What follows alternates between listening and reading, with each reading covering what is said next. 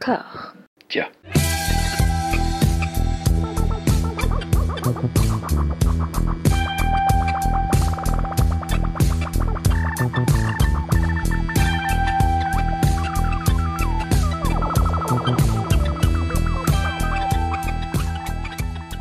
Bonjour et bienvenue à tous dans ce deuxième épisode consacré à la carrière de Peter Watkins. Je suis toujours en compagnie d'Hélène. Comment ça va?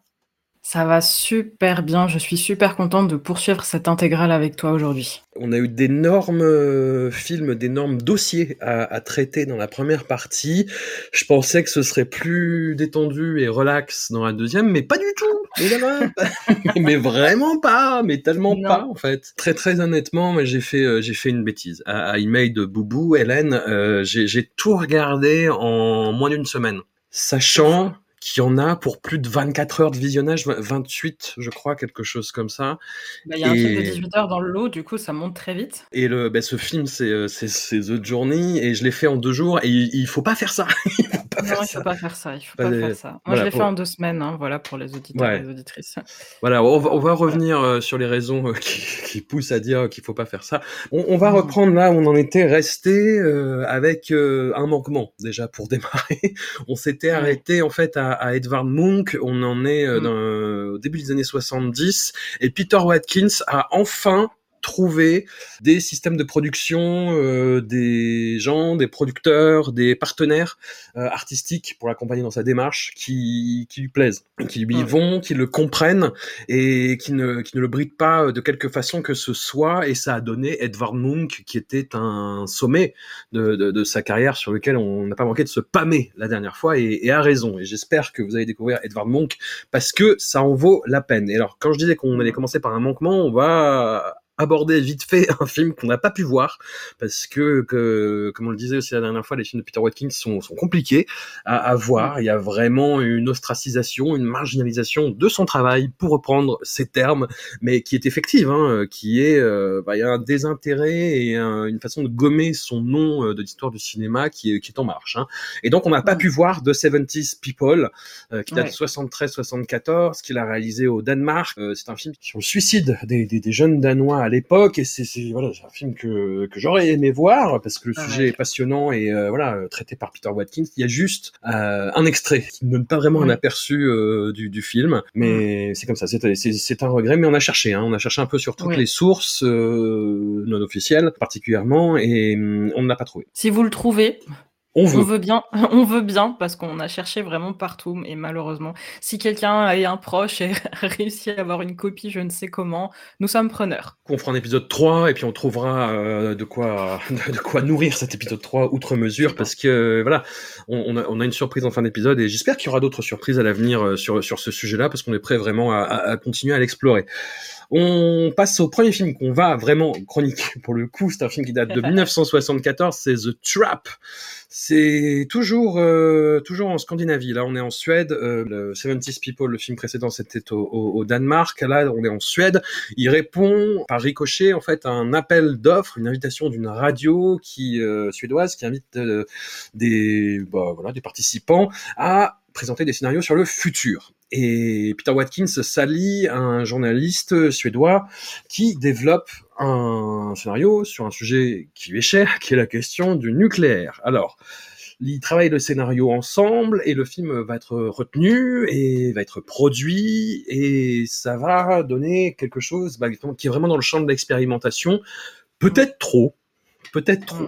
Mm. on va en discuter. C'est un épisode compliqué, hein, Hélène, parce que euh, on, va traiter six films. On, était d'accord, on en a parlé un petit peu en off. Il y en a trois euh, où ça va peut-être un peu loin dans la recherche, sachant qu'il y en a trois autres, voilà, pour euh, contrebalancer, qui sont parmi les films les plus hallucinants que moi j'ai vus, qui jouent sur la durée, mais voilà, bah, sur le côté expérimental du coup. Est-ce que toi, as, comment t'as senti toi ce visionnage, pour commencer?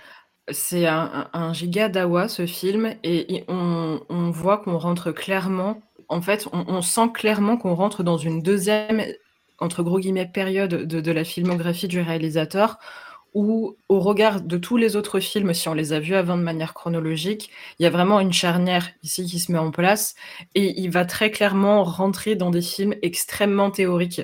hmm. qui auront, à mon avis, euh, tu l'as très bien dit, moins valeur de, entre gros guillemets, divertissement, parce que ça n'a jamais vraiment été le cas, mais il va vraiment sortir de la narration linéaire pour se créer, à mon avis, un matériau de recherche destiné à être utilisé plus tard. Et euh, tu l'as très bien dit dans le corpus qu'on va, va évoquer aujourd'hui, il y a vraiment trois films où en fait, en gros, ils sont pas finis, quoi. J'ai vraiment perçu, notamment euh, The Trap, euh, comme, un, comme un matériau qui était destiné après à être utilisé pour autre chose. C'est un film compliqué, c'est un film, en fait, on va rentrer dans des films extrêmement hermétiques. Voilà. absolument pas accessible, je vais être très clair. c'est pas pour être élitiste ou quoi, c'est vraiment des films hermétiques.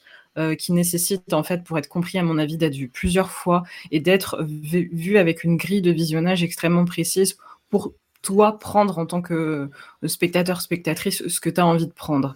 Et euh, donc moi j'ai pris dans The Trap ce que j'avais envie de prendre. Euh, en l'occurrence, j'ai vu un peu ça comme une, euh, une espèce de reportage de télé-réalité, tu vois, qui est un, genre un hmm. truc qui tourne. Enfin, ça se passe au, moment de fêter le Nouvel An, je crois. c'est ça, l'an 2000. L'expérience. Voilà, c'est l'an 2000 parce que c'est en 99. Et donc ça se passe dans une espèce de, bunker ou je sais pas trop quoi. Et ça, c'est vraiment un film sur. Enfin, si on veut sortir les grands mots, c'est vraiment un film sur l'enfermement. Et ça donne vraiment l'impression de ces espèces de films où tu sais, c'est des huis clos, genre théâtraux, qui sont adaptés. Tu tout le monde se retrouve autour d'une table. Et à un moment donné, quelqu'un balance une révélation et ça tourne mal. C'est vraiment le truc que, j'ai eu en tête. C'est beaucoup plus compliqué que ça. Il y a hmm. plein de, de, sujets politiques qui, qui, arrivent sur, sur la table. C'est filmé de manière extrêmement fluide, malgré tout où l'idée est vraiment pour les personnages de se mettre en scène euh, autour de plusieurs questionnements. Mais en dehors de ça, c'est absolument pas linéaire. Euh, le film dure une heure, je crois. C'est long. C'est très très long. Ressenti entre le double et le triple, hein. mais c'est dû à la, à la forme très particulière du film. C'est-à-dire mm. Peter Watkins va aller encore plus loin que tous ces systèmes de collaboration participative qu'il a euh, inauguré euh, la base, on, avait pu dire que c'était un cinéaste euh, bah, très militant, très engagé mmh. à gauche, particulièrement pour sa façon d'embrasser les, les, différents thèmes qu'il traite. Il va déborder ce discours-là sur la forme, vraiment. C'est-à-dire que là, il va demander en fait à ses caméramans, il y a quatre caméras, il va demander à ses caméramans bah, de saisir et de, bah, de mettre en scène eux-mêmes en fait, et de, de, suivre les événements comme ils peuvent, de façon un peu bah, carrément même impulsive. Voilà, c'est en gros, voilà, voilà ce qui va se passer. Démerdez-vous, démerdez-vous avec ça, et ça. donne quelque chose bah, de très heurté, quoi, de, de très euh, sur, sur le vif. On ne sait pas ce qui se passe, et le montage vient embrouiller ça. Et le montage, c'est autant le montage de l'image que du son il y a une vraie cacophonie sonore et visuelle qui s'installe et qui te ronge le cerveau en fait. Hum, et c'est compliqué à suivre. C'est compliqué à suivre et, c'est chiant parce que c'est passionnant parce que ça, ça, ça traite toujours de la question euh, du nucléaire, bah, du développement en fait, tant en, termes d'énergie que d'armement que de gestion des déchets. Il y a des amorces de débat qui se font. Il y a le côté effectivement festen où on voit en gros il y a, il y a une famille qui est dans ce bunker qui suit à la fois des informations. On comprend que la guerre froide a évolué par une espèce d'entente forcée qui a eu des événements funestes par ailleurs avec cette entente forcée liée à ça. Voilà, mais ça reste un petit peu vague. Et puis on suit en même temps eh ben, des, des invités qui, qui font partie de la famille euh, de, de ces gens qu'on voit dans le bunker qui arrivent et qui suivent en fait tout un processus de fouille, d'inspection euh, pour arriver jusqu'à eux. Et euh, quand ils arrivent, il y a un débat là-dessus et le débat tourne balle, voilà. Et après il s'ensuit bah, de, la, de, la, de, la, répression et, et d'autres choses. Mais mais c'est le bord c'est le bordel. Et en même temps c'est passionnant parce qu'il y a des, euh, des, des, plans et des façons de raconter une histoire que moi j'ai pas j'ai rarement vu en fait. Et effectivement mais il y a un côté il y a un côté brouillon. Il y a un côté euh, matraquage il y a un côté euh, on, te, on te noie sous des infos contradictoires et c'est compliqué quoi. C'est compliqué. Très clairement il nécessite d'être vu plusieurs fois et je pense que c'est un matériau de base brut volontairement hermétique qui est fait pour être décortiqué en fait par la suite Euh, je te propose de passer au film suivant. Ouais. Qui date de 1977, qui est un retour au, Danemark. C'est un film qui en version originale s'appelle, euh, pourquoi j'essaie de penser du danois, je fais des pièges tout seul, qui s'appelle Aftenlandet, euh, Evening Land dans la version internationale et Force de frappe en français. On est toujours sur la question, sur des questions connexes au nucléaire. C'est-à-dire qu'il y a un mouvement de grève qui se déclenche dans euh, une usine, c'est sur les docks, je crois. Mmh. Euh, C'est à Copenhague. Voilà, euh, parce que il y a une commande de sous-marins pour la marine française et le problème, c'est que ce sont des sous-marins qui doivent être équipés euh, bah, pour transporter de, de l'armement nucléaire, quoi. Et, et donc il y a un mouvement de grève qui se lance. Il y a des négociations à la fois bah, avec le, le, le patronat d'usine et forcément les commanditaires, le, le gouvernement danois. Euh, il y a des débats qui se font. Il y a une réunion politique concomitante sur la question de l'armement nucléaire et avec quelque chose bah, qui va tourner très Peter Watkins, c'est-à-dire que tout va dégénérer et tout va basculer dans la dictature au bout d'un moment. Hein, voilà. Mais ce n'est pas aussi euh, radical et brut et euh, bourrin que des films comme Wargame ou Punishment Park. Et c'est là où le film est euh, désagréable à suivre, entre guillemets, mmh. selon les critères spectaculaires de la monoforme. Pour reprendre, j'en ai pas dit le mot terme, le terme monoforme, c'est un scandale. Ouais, eh ben voilà, on, on, on, va faire des, on va faire des petites barres à chaque fois qu'on dit monoforme. il y aura un bingo à la fin. C'est surtout sur la suite que ça va avoir de, de l'importance, mais c'est quelque chose que j'ai trouvé néanmoins assez fou et que Watkins va surtout développer dans son film suivant, euh, The Journey, c'est mm. comment on peut faire évoluer les choses politiquement. Et faire évoluer les choses mm. politiquement, ça veut dire faire beaucoup de réunions, ça veut dire mm. beaucoup parler, ça veut dire beaucoup de dialogue de sourds, ça veut dire euh, de la harangue, ça veut dire bon bah vous me faites chier, j'appelle j'appelle les forces de l'ordre, voilà. Et, et le, le, film en ça bah, est un peu ingrat à suivre, mais passionnant quand même, j'ai trouvé. Mmh. C'est le film, je pense que c'est celui que j'ai le moins aimé parmi tous ceux qu'on a vus. Bon. Et pourtant, il y a de, et pourtant, il y a de journée derrière. Hein. Je pense vraiment que c'est l'un de ses plus hermétiques euh, parce que c'est un film extrêmement complexe d'un point de vue politique qu'il faut replacer dans son contexte et en même temps qui est encore très d'actualité aujourd'hui. Mmh. Je m'explique. C'est un film qui est très important pour la lutte et le militantisme parce qu'il est à la fois un peu, un peu loin de nous, on est en 1977, et à la fois il est très universel en termes de, de lutte sociale. La plupart des films de Watkins, si je me trompe pas, se, ont, avec eux une voix off qui, je crois, hein, est celle du réalisateur. Ouais. Et euh, on s'attache à cette voix parce que c'est le fil rouge. Enfin, moi, je me suis attachée à cette voix parce que c'est vraiment le fil rouge de la plupart de ces films. On retrouve cette voix posée très particulière qui est celle de, Watkins. Et là, elle n'est pas là. Hmm. Et en fait, ça provoque une forme de recul soudain très très froid qui est renforcé, je trouve, par ce sound design qui est toujours aussi soigné mais qui est très différent. C'est comme si en fait cette lutte, dans le noyau de la lutte, le touchait tellement qu'il avait voulu soudainement apporter de la distance dans son traitement cinématographique. Et on est en 1977 à l'époque où c'est tourné, et tout ce qui est dit est encore très vrai aujourd'hui. J'ai noté une phrase qui est, terrible, qui, est dite par l'un des militants, enfin l'un des meneurs des, luttes, qui dit euh, Ce que nous voyons, c'est la faillite de la démocratie dans le monde occidental. Il n'existe pas un seul moyen de lutte démocratique. Nous sommes obligés de réveiller les gens à la fin, il, donc il l'interviewe quand bah voilà ils n'arrivent pas à atteindre ce qu'ils voulaient. Le, journaliste l'interviewe et dit qu'est-ce que que vous allez faire pour, euh, résister à ça, pour, pour répondre à, cet affront en fait? Et l'autre il répond, le mi-temps répond, on peut arrêter toutes les livraisons de fioul en l'espace de trois heures. Vous savez ce que ça implique. Hmm. Et quand on sait les grèves et, les mouvements de manifestation qui, qui, qui, qui, ont, qui sont survenus là au début de l'année, ouais. Oui, on sait ce que ça implique, oui. Que ah bah, c'était l'épée de, Damoclès, ouais, ouais, ouais.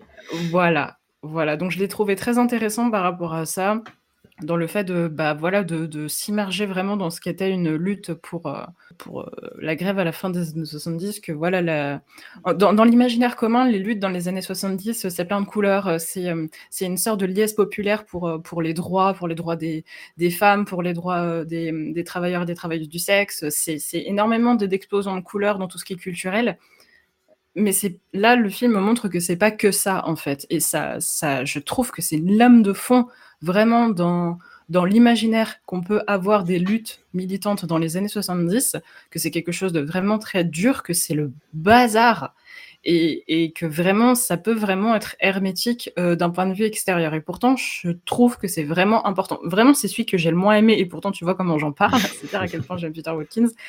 Euh, je le trouve pour le coup vraiment, vraiment très hermétique euh, quand on quand on n'a pas l'habitude et quand il y a vraiment cette barrière de la langue aussi qui peut être qui peut être un peu compliquée, même s'il y a pas mal de passages en français.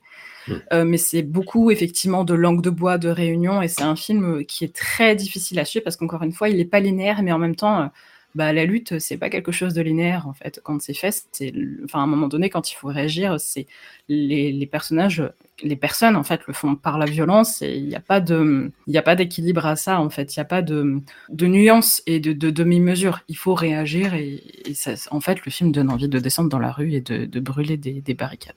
Hmm. C'est un peu l'idée. Concrètement. Non, non, puis c'est c'est visionnaire euh, sur plein d'aspects, quoi, parce que le, le, le, film, encore une fois, c'est quelque chose qui n'a pas, comme The Trap en fait, c'est des, des, objets tellement euh, aptes à, à, susciter le malaise sous plein d'aspects qu'ils ne sont que très peu diffusés et, et très peu hmm. euh, loués à l'époque pour leur euh, leur qualité. C'est-à-dire qu'on y voit toujours, il y a y a cette espèce d'image de Peter Watkins qui s'installe, pour ceux qui suivent encore son travail, d'un catastrophiste, d'un alarmiste, de euh, oh là là, c'est bon. Quand mm. t'arrêtes, t'arrêtes avec tes trucs, euh, voilà, on n'est pas. Et ça fait tellement écho aux réactions mm. euh, du, du, du, parti en place en ce moment en France qui dit ça va quoi. Allez voir en Corée du Nord quoi, c'est bon quoi. Ouais. Il y a toujours une comparaison, genre ça pourrait être pire. Et plus immédiatement, sans euh, tirer les, les, les, cheveux de façon capillotractée, n'est-ce pas? C'est c'est une anticipation assez terrible de la façon dont Margaret Thatcher va réprimer les mouvements de grève en fait, Absolument. début des années 80.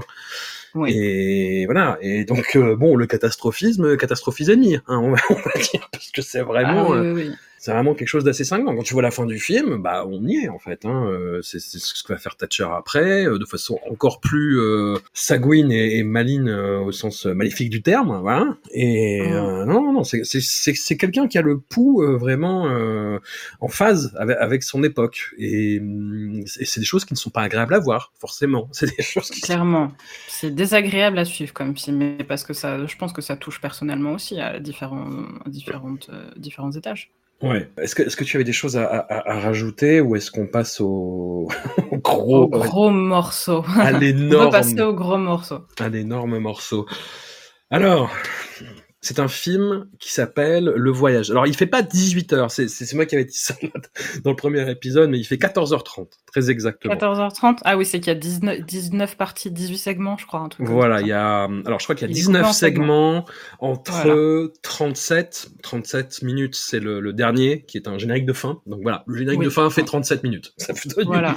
Mais pour une bonne raison, on va expliquer oui, pourquoi. Oui, tout à fait, tout à fait. Non, les épisodes font entre 45 et 55 minutes, généralement. Voilà. Donc c'est un film, c'est incroyable. The, The Journey, c'est euh, c'est un monument. Je, je, oui. je le dis, hein, c'est comme ça.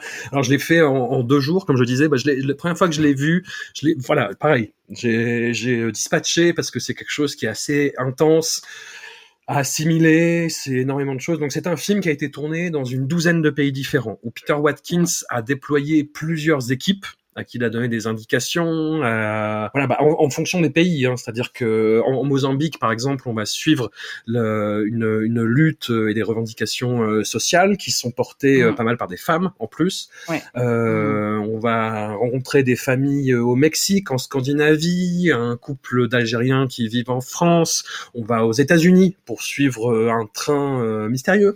qui, mmh. Voilà, je, je n'en dis pas plus. Et tout est sur la question, encore une fois, euh, du nucléaire.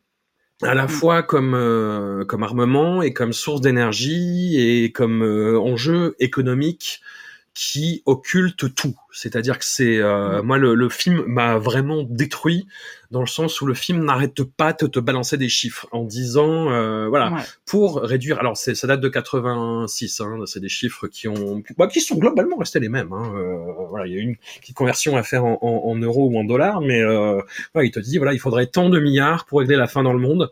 C'est le montant qui est dépensé en trois jours pour la, la course à l'armement. Il faudrait tant de milliards pour euh, réduire la pauvreté ou pour l'accès à l'eau, et ben c'est ce qu'on passe en euh, tel X jours ou X semaines dans l'armement. Et, et, ça rend fou. Et ça te rend fou en mmh. fait.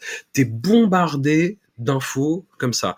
T'es bombardé du manquement en fait de tous les pays, de tous les systèmes éducatifs mondiaux sur l'éducation à ce que c'est le nucléaire, à ce que c'est l'effet tout simplement de la bombe d'Hiroshima.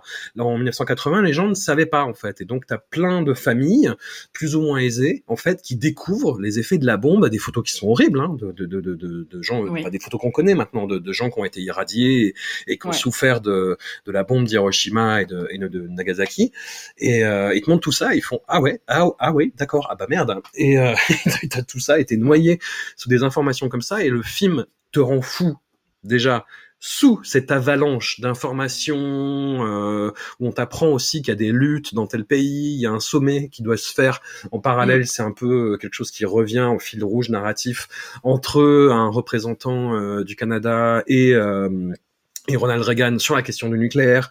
Et mm. donc, euh, voilà, il y a des opposants aussi à, un projet, à des projets euh, liés au nucléaire ou au développement urbain.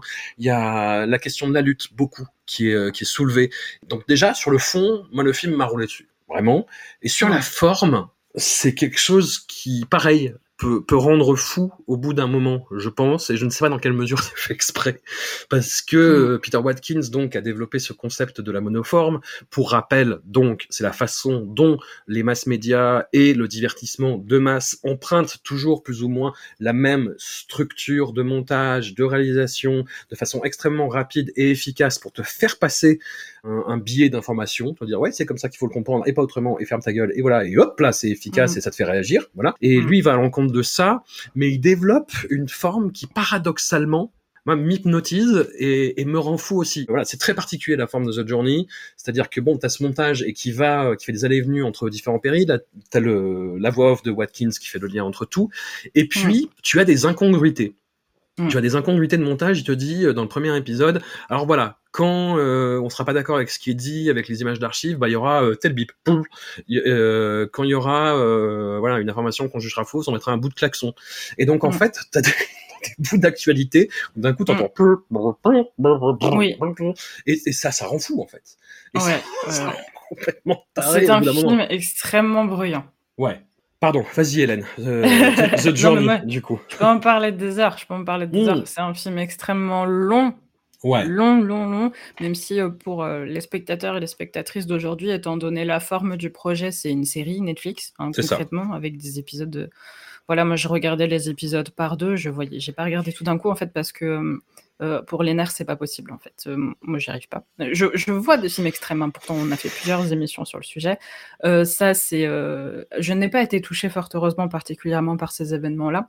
Hmm. Aucunement, mais c'est un sujet qui me touche beaucoup et vraiment, j'en ai fait des cauchemars. Vraiment, j'ai rêvé de la bombe nucléaire, d'alerte nucléaire. Je, je suis très sensible à cette alerte à la bombe qui est absolument horrible et qui est reconnaissable entre toutes et qu'on entend bah, forcément à plusieurs reprises dans tout le projet. En fait, le, système est très répétitif. C'est beaucoup d'entretiens, en fait, euh, où les gens sont confrontés, on les confronte à des images de la bombe nucléaire. Et bon, à peu près euh, tout le monde s'accorde au fait que voilà, c'est horrible et que ça doit pas recommencer. Et donc, au début, en fait, c'est un peu répétitif. Et une fois qu'on comprend exactement une des manières euh, pour lesquelles, une des raisons pour lesquelles ça a été fait, c'est tout de suite beaucoup plus clair. Il y a une construction quand même qui, est faite de manière très, très encadrée et qui permet de s'y retrouver. Enfin, les segments sont clairement délimités par un écran, un écran noir à la fin avec un point d'interrogation euh, qui arrive à devenir effrayant en fait à force. À la fin, ça finit pour une question et cette question sous-jacente, c'est toujours, c'est toujours la même. Hein, c'est Ok, t'as vu ça, est-ce qu'il peut y avoir pire? Et maintenant, qu'est-ce qui va se passer? Qu'est-ce que tu vas voir davantage? Tu as déjà mangé une, deux, trois, quatre, cinq, six, sept heures de, ces récits. Qu'est-ce qui va se passer maintenant? Et ces récits peuvent prendre différentes formes. C'est beaucoup d'entretiens, mais il y en a aussi qui. Euh, il y a des reconstitutions. Enfin, il y en a, je suis pas sûre. Il y en, a, je sais des exercices, plus ou moins. Ouais, c'est des exercices surtout. Euh, il y en a un qui m'a particulièrement marqué, c'est l'alerte à la bombe en Norvège. Ouais. Euh, dans une école où en fait, tu as, as, les écoles tu as toutes les, les complexes d'école qui donc qui as tous les gamins qui sortent et en fait ils vont se cacher dans une cave et il n'y a pas de place pour tout le monde dans les caves antinucléaires et donc ils sont obligés de chercher d'autres endroits pour se cacher et il y en a qui vont se cacher dans la forêt. Et il y a un garçon qui apparaît, qui est terrible, qui dit il y en a qui reviendront jamais. Et c'est dans la septième partie, je m'en souviens très très bien, je pourrais le raconter.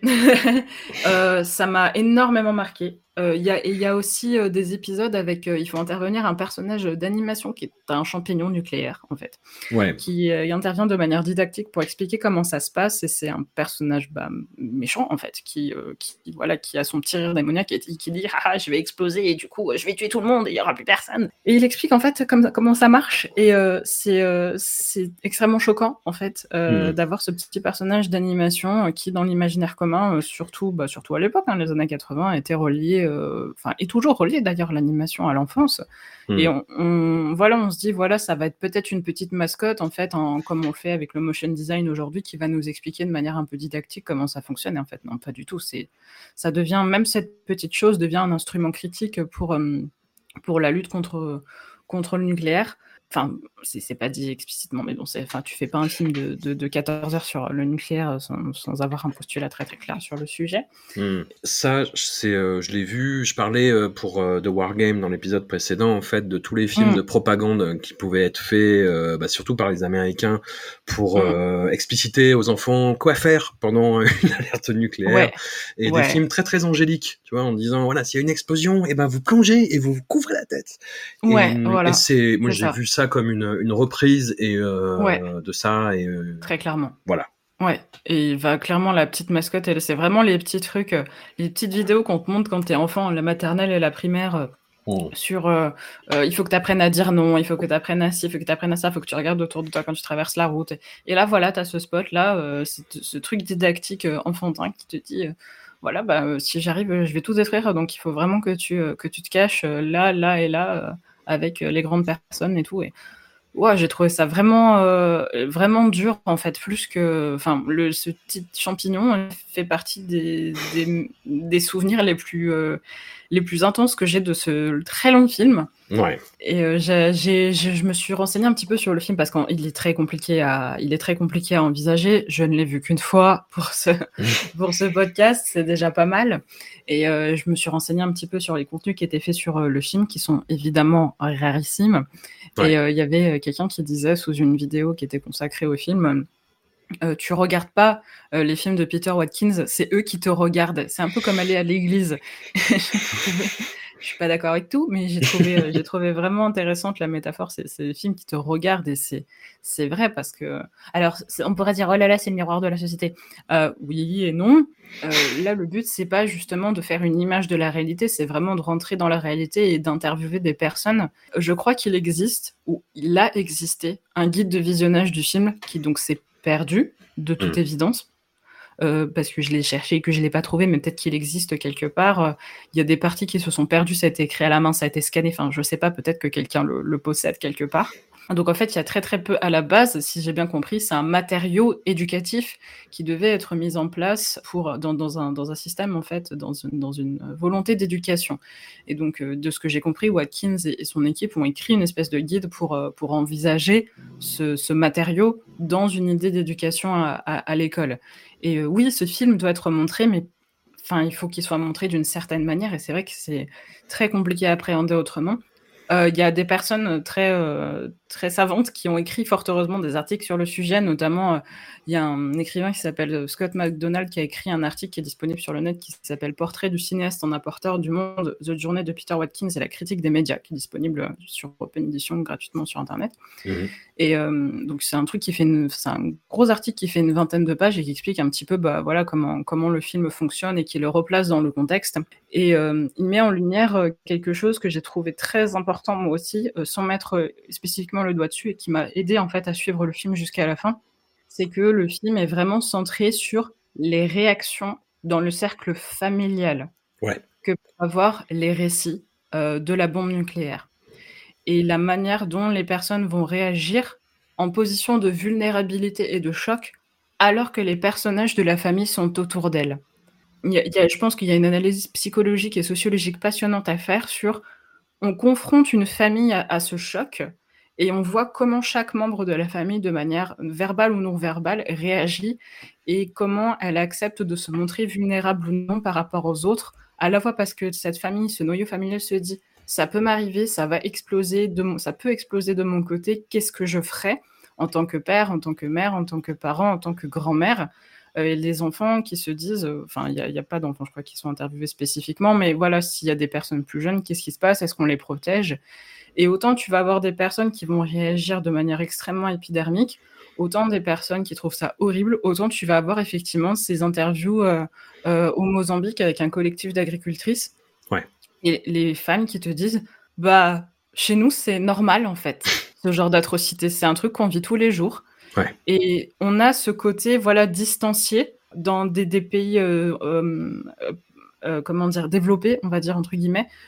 Pour, nous, c'est loin. Pour eux, c'est loin. C'est ce qui est arrivé. Genre la bombe nucléaire, c'est le Japon. C'est voilà, c'est l'URSS, c'est loin.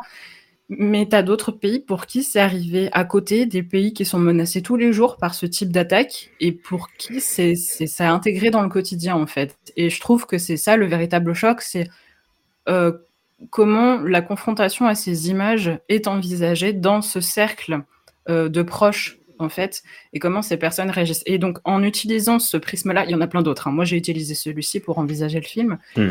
Je le trouve extrêmement fort d'un point de vue, euh, pour le coup, euh, familial, sociologique. c'est très très fort. Bah, c'est, je, vais faire un jeu de mots qui est terrible, mais c'est une représentation de la famille qu'on appelle la famille nucléaire en fait.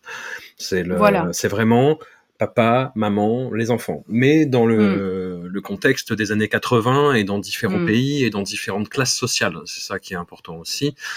Et ce carcan-là, effectivement, se gomme dès qu'on va ailleurs entre guillemets que ces représentations qu'on a l'habitude de connaître, donc au Mozambique, mais surtout en mm. fait, moi c'est ça qui m'a frappé, c'est euh, et qui est, qui est, dur parce que maintenant, euh, enfin, de se contextualiser, de se projeter dans l'époque, c'est que maintenant c'est des choses qu'on connaît, c'est-à-dire qu'il y a des Tahitiens qui sont interviewés. Et il y a d'ailleurs, en fait, le thème musical qui revient tout le temps et qui m'a rendu fou, hein, très honnêtement. Hein, j'entendais ce bruit de flûte, ouais, qui revenait tout le temps. Et j'étais dans le bus, j'entendais de la flûte. Je me dis, oh putain, c'est, je, je, je suis matrixé par le film. Et hum, non, non, et qui parle en fait des essais nucléaires français à Mururoa, en fait. c'est des choses qu'on a, dont on a surtout parlé dans les médias français avec la reprise dans les années 90 de ces essais par euh, par Jacques Chirac.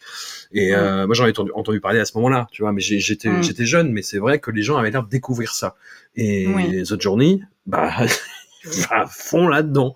Et ah oui. t'as un côté, euh, mais euh, mais en fait pour pour eux on est, ça veut dire qu'on est des sous-hommes, tu vois quoi. Enfin ça, c'est c'est t'as ce truc là qui se développe en fait et qui est euh, édifiant qui est édifiant et t'as plein de choses qui sont édifiantes comme ça parce que effectivement moi sur les premiers épisodes et à la revoyure ça a été particulièrement patent t'as ce côté un peu répétitif de bah t'as Watkins mm. ou des représentants qui arrivent avec les photos de gens irradiés en disant bah voilà regardez voilà. qu'est-ce que, ça vous, inspire? Eh ben euh, pas ouf et, euh, mais t'as plein d'autres choses qui se développent en fait en parallèle et le montage mais c'est euh, c'est une folie furieuse. C'est une folie furieuse comment il entremêle en fait tout ça, la rencontre entre mm. Ronald Reagan et le représentant euh, canadien, ce train euh, mystérieux à Boston, euh, les mm. gens. Encore une fois, la question de la politique. Je crois que c'est en Écosse des, un, groupe de militants qui essayent d'empêcher la construction d'un aéroport ou d'une usine, je sais plus. Enfin, c'est ça le problème de regarder 14 heures.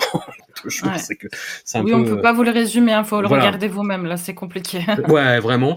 Et t'as ce côté bah, qui était dans, dans, Evening Land en fait de bah, de gens qui se réunissent dans une salle en disant putain qu'est-ce qu'on fait? Bah je sais pas. Je, je, sais pas on a fait ça on, voilà on est dans la limite de la légalité qu'est-ce qu'est-ce qu'on fait quoi.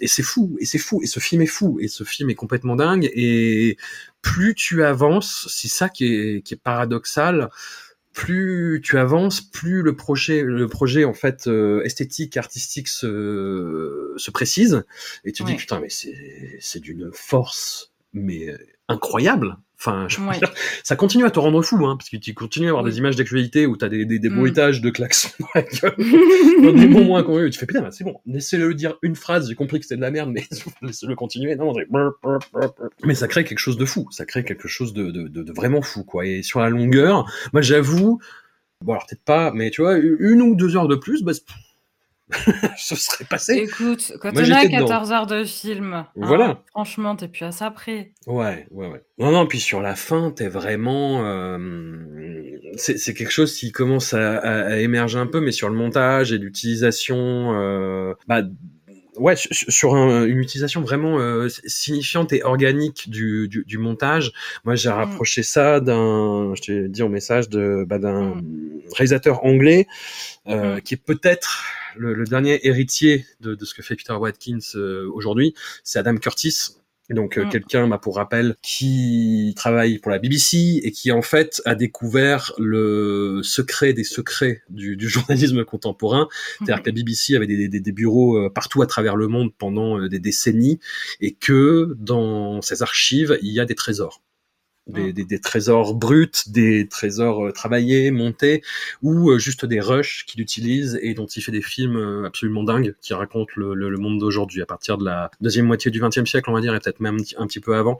Et, hum, et, tu as de ça un petit peu. Il y a, bah après, Curtis euh, cède à quelques petits démons de la monoforme, mais il est tellement dans des, des formats pareils complètement hybrides et, euh, extraterrestres. Je t'ai conseillé Hyper Normalisation qui fait 2h45 et qui est une espèce de, de, de, parodie de reportage sur l'état du monde et qui va tellement plus loin et qui fait des, hum, voilà, des parallèles, euh, des ponts, des passerelles entre divers événements complètement fous et pareil, cette te rend taré en fait, Adam Curtis. Et il y a, y a, quelque chose de, de, ça, un petit peu là-dedans, que j'ai retrouvé euh, bah, surtout dans son film d'après Media Project. Mais euh, on va continuer sur euh, sur Journey un petit peu. Mais ce que j'ai trouvé complètement fou et ce qui précise aussi l'âme du projet, parce que tu regardes Journey Raisin, tu te dis mais euh, mais ça a dû être fou à tourner cette expérience-là.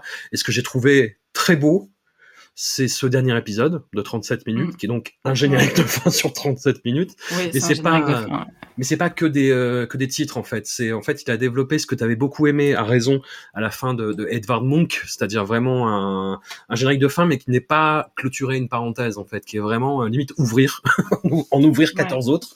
Ouais, c'est ça il, te montre... Ouais, ouais, ouais, vraiment. Et il, il, conclut sur quelques témoignages. Il te dit alors voilà, dans tel pays il y a telle équipe, dans tel pays il s'est passé ça, dans tel pays il y avait tel intervenant qu'il faut remercier, voilà. Et dans tel pays il se passe ça, dans tel autre pays c'est ça l'enjeu. Et euh, t'as 37 minutes de ça et ça finit sur un écran noir. Et euh, j'étais genre non, je t'en supplie, mais pas un point d'interrogation. Et il y a pas de point d'interrogation. Non, il n'y a pas de point d'interrogation. Et, euh, et j'ai trouvé ça, j'ai trouvé ça beau, j'ai trouvé ça très beau. Au-delà de l'absence de point d'interrogation et d'une oui. finale, j'ai trouvé ça euh, fabuleux de faire un, un, générique de fin de 37 minutes comme ça, euh, aussi oui, beau et ouvert. C'est pas que du texte, hein, j'explique hein, pour, pour les ouais, gens. Ouais. Euh, c'est pas du texte, hein, c'est d'autres séquences qui montrent les différentes parties du monde. Alors il y a plein de noms évidemment qui sont cités, mais y a, y a c'est inter intercalé avec, avec des images et c'est vraiment c'est vraiment 37 minutes qui paraissent euh, un peu plus euh, légères, parce qu'il y a vraiment des belles choses qui sont montrées, notamment le rapport à, à, aux enfants, avec les, les, enfants, avec ce qu'ils font. Et euh, il y a euh, une plus grosse présence de tout ce qui est, euh, notamment les chants, euh, les chants traditionnels de beaucoup mmh. des, des, des, pays, que, qui sont sublimes, et qui peut-être j'ai envie de dire, impulse de l'espoir, oui et non, mais qui, qui, voilà, qui rappelle que en fait, la, vie, euh, la vie continue, la vie, se, il y aura toujours de la place pour, euh, pour, une forme de vie, en fait. Et j'ai trouvé ça très, euh, très beau, en fait. Le film finit vraiment sur cette exaltation de, la vie et des, pluralités de, de prismes qui engagent vraiment à ne pas rester que sur notre petite vision industrialisée, sur notre petit monde, et que la lutte pour le nucléaire, contre le nucléaire, elle concerne absolument tout le monde et que bah, aujourd'hui, je pense qu'avec euh, toutes les bombes qu'on possède, on peut littéralement faire péter notre planète et qu'on est sur vraiment une lutte collective, un travail collectif autour de la, de la vie, mais aussi de, bah, de la destruction de, de cette vie et qu'il est important euh, de garder en tête qu'il y, y aura toujours des... Enfin, pour l'instant, il y, y a des gens pour témoigner de ce qui s'est passé Hmm. Et à un moment donné, il n'y en aura plus en fait. Et le but, c'est pas de recréer avec des expériences horribles des gens qui peuvent témoigner, euh, témoigner encore. Et euh, tu parlais de reportage tout à l'heure et notamment de, du montage. Hmm. Et je crois que c'est l'un de ces films les plus délicats à ce sujet parce qu'il y a, voilà, il y a énormément d'entretiens qui sont, qui sont crus, qui sont terribles. Ouais. Et je trouve que c'est compliqué en termes de montage. Il le fait de manière admirable et élégante. c'est très compliqué en termes de montage de faire en sorte que ce soit pas dramatisé, que ce soit pas commenté, que ce soit pas monté de telle sorte à ce que ce soit comme le fait la monoforme extrêmement sentimentale et émotionnelle et donc très très fort. Le but n'est pas de choquer, c'est que c'est choquant de toute façon. Et ça passe par, par le récit des, bombardements, notamment celui d'Hiroshima qui, qui, est raconté par quelqu'un qui l'a vécu et qui est absolument terrible. Hmm. Et la personne qui a écrit l'article que j'ai que j'ai cité tout à l'heure dit que, je vais le citer, elle pose une question intéressante. il dit par leur expérience, ces survivants sont sans aucun doute entre guillemets experts en matière d'Holocauste, sans pour autant s'apparenter aux experts formels impersonnels à qui on fait appel dans les documentaires traditionnels. Et sans être forcément d'accord, je trouve que ça pose une question intéressante. Qui est vraiment habilité de parler de ça? Est-ce qu'on est vraiment habilité à en parler quand on l'a pas vécu? Et est-ce que du coup, c'est pas justement, euh, comment dire ça, une, manière de, réenvisager le, partage de ces expériences et euh, le partage des témoignages Est-ce qu'il faut monter les témoignages euh, pour en sortir soi-même les éléments importants. Ou est-ce que justement la manière la plus élégante et respectable de rendre compte de ces témoignages, c'est de les laisser en entier sans les monter Je sais pas, c'est une question que je me pose. Non, non, effectivement, je me, je me, je me posais la même en fait. Je me posais la même et c'est ça rejoint ma question de euh, est-ce que tout objet qui vise à, à secouer et à sidérer n'est pas esclave de sa propre forme de monoforme aussi? C'est-à-dire qu'il y a tous les procédés dont je parlais qui sont des anti-procédés quand on les compare à, ce qui se fait dans les médias traditionnels, bah, ça reste des procédés quand même. Et il y a, quelque chose de, fou et de, et de, passionnant et en même temps, euh, voilà. Et, et, c'est un film somme, c'est un film collaboratif incroyable qui s'est fait euh, partout à travers le monde pendant trois ans. C'est très intimidant et tu te prends ça.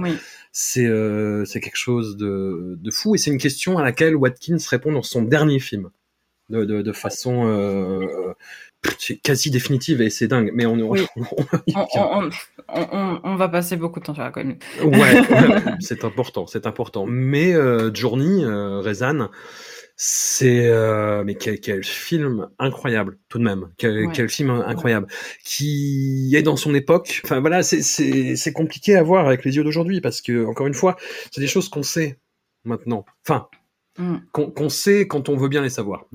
C'est-à-dire que toutes les informations sont accessibles. En, deux clics, tu, tu fais euh, irradier Hiroshima et tu as toutes les photos horribles euh, mm. bah, que les gens dans, dans Journey n'ont jamais vues, auxquelles ils n'ont jamais mm. eu accès, si tu veux. Bah oui, il n'y avait pas Internet à l'époque. Donc... Euh. Et, et voilà. Et, et, donc maintenant, voir des réactions semblables à ce type d'informations, tu te dis, mais waouh, c'est complètement fou. C'est complètement fou. C'est super aujourd'hui qu'on a, qu'on a accès à ça. Euh, c'est Capucine hein, qui a distribué aussi. Euh, ouais.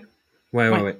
Bah, t'as euh, le logo d'Oriane Film, je crois, au début de, chaque, de, de, chaque segment. Quand, quand bien même, tu vois, en fait, c'est ça, ça qui est, qui est terrible et démoralisant et qui, je pense, rend complètement fou Peter Watkins, c'est que toutes ces informations sont là. Les gens ont vraiment l'occasion, parce que c'est un film qui n'arrête pas de te dire, mais informez-vous, en fait. Informez-vous, mm. euh, enfin demandez des informations, réinformez-vous. Euh, voilà, c'est j'emploie un beau tape, c'est celui de réinformation qui, est devenu un terme scabreux parce que c'est les, les complotistes qui se réinforment et euh, voilà.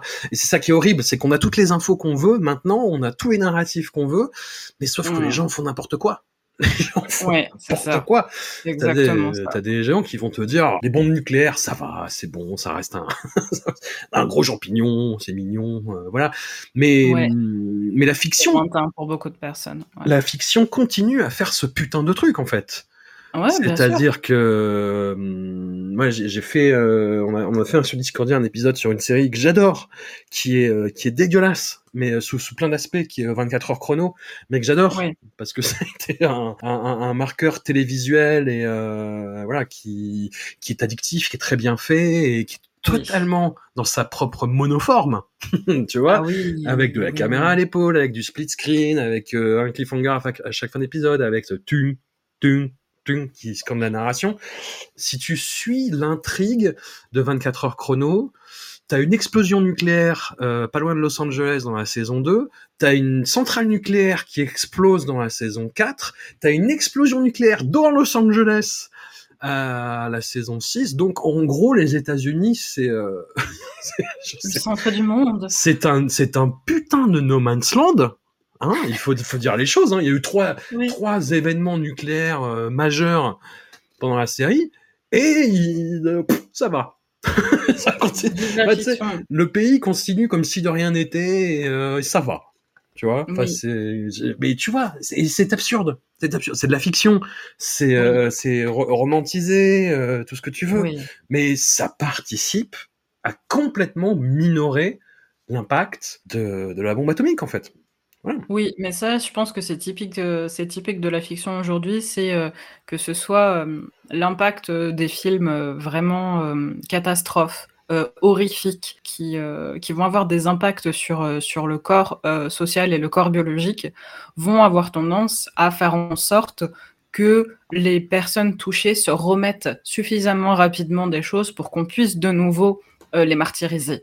Et c'est quelque chose que la fiction glorifie, je trouve, et c'est extrêmement problématique à mon sens. Ça permet de produire des séries ou des, des films qui sont, qui sont, qui peut-être sont très bien, qui sont très adorés, qui ont un succès fou, mais qui jouent comme ça sur la capacité de résilience d'un pays que l'on vante. Hein. La, la, résilience, pour dans l'imaginaire commun, c'est une qualité, et très peu de personnes intègrent que c'est une réponse à un traumatisme, et que quelqu'un qui est très résilient euh, voilà, a priori, c'est qu'il y, y a, un gros gros passif derrière. Et je trouve que la fiction a tendance à faire ça aujourd'hui énormément. Euh, on pourrait partir dans un débat qui dure très longtemps là-dessus. Euh, oh, moi, je vais te lancer sur la série So si tu continues, puisque c'est complètement ça. J'en discutais, j'en ai fait un épisode avec avec mon, collègue Mehdi. tu peux me lancer sur So, il y a pas de souci. La résilience biologique dans So, c'est quelque chose de. Ah bah c'est ça. Hein. Mais je trouve que voilà, c'est vraiment euh, exactement ce que tu dis par rapport à tout ce qui est film catastrophe. J'ai étudié un petit peu la question quand on a commencé à s'intéresser à Watkins.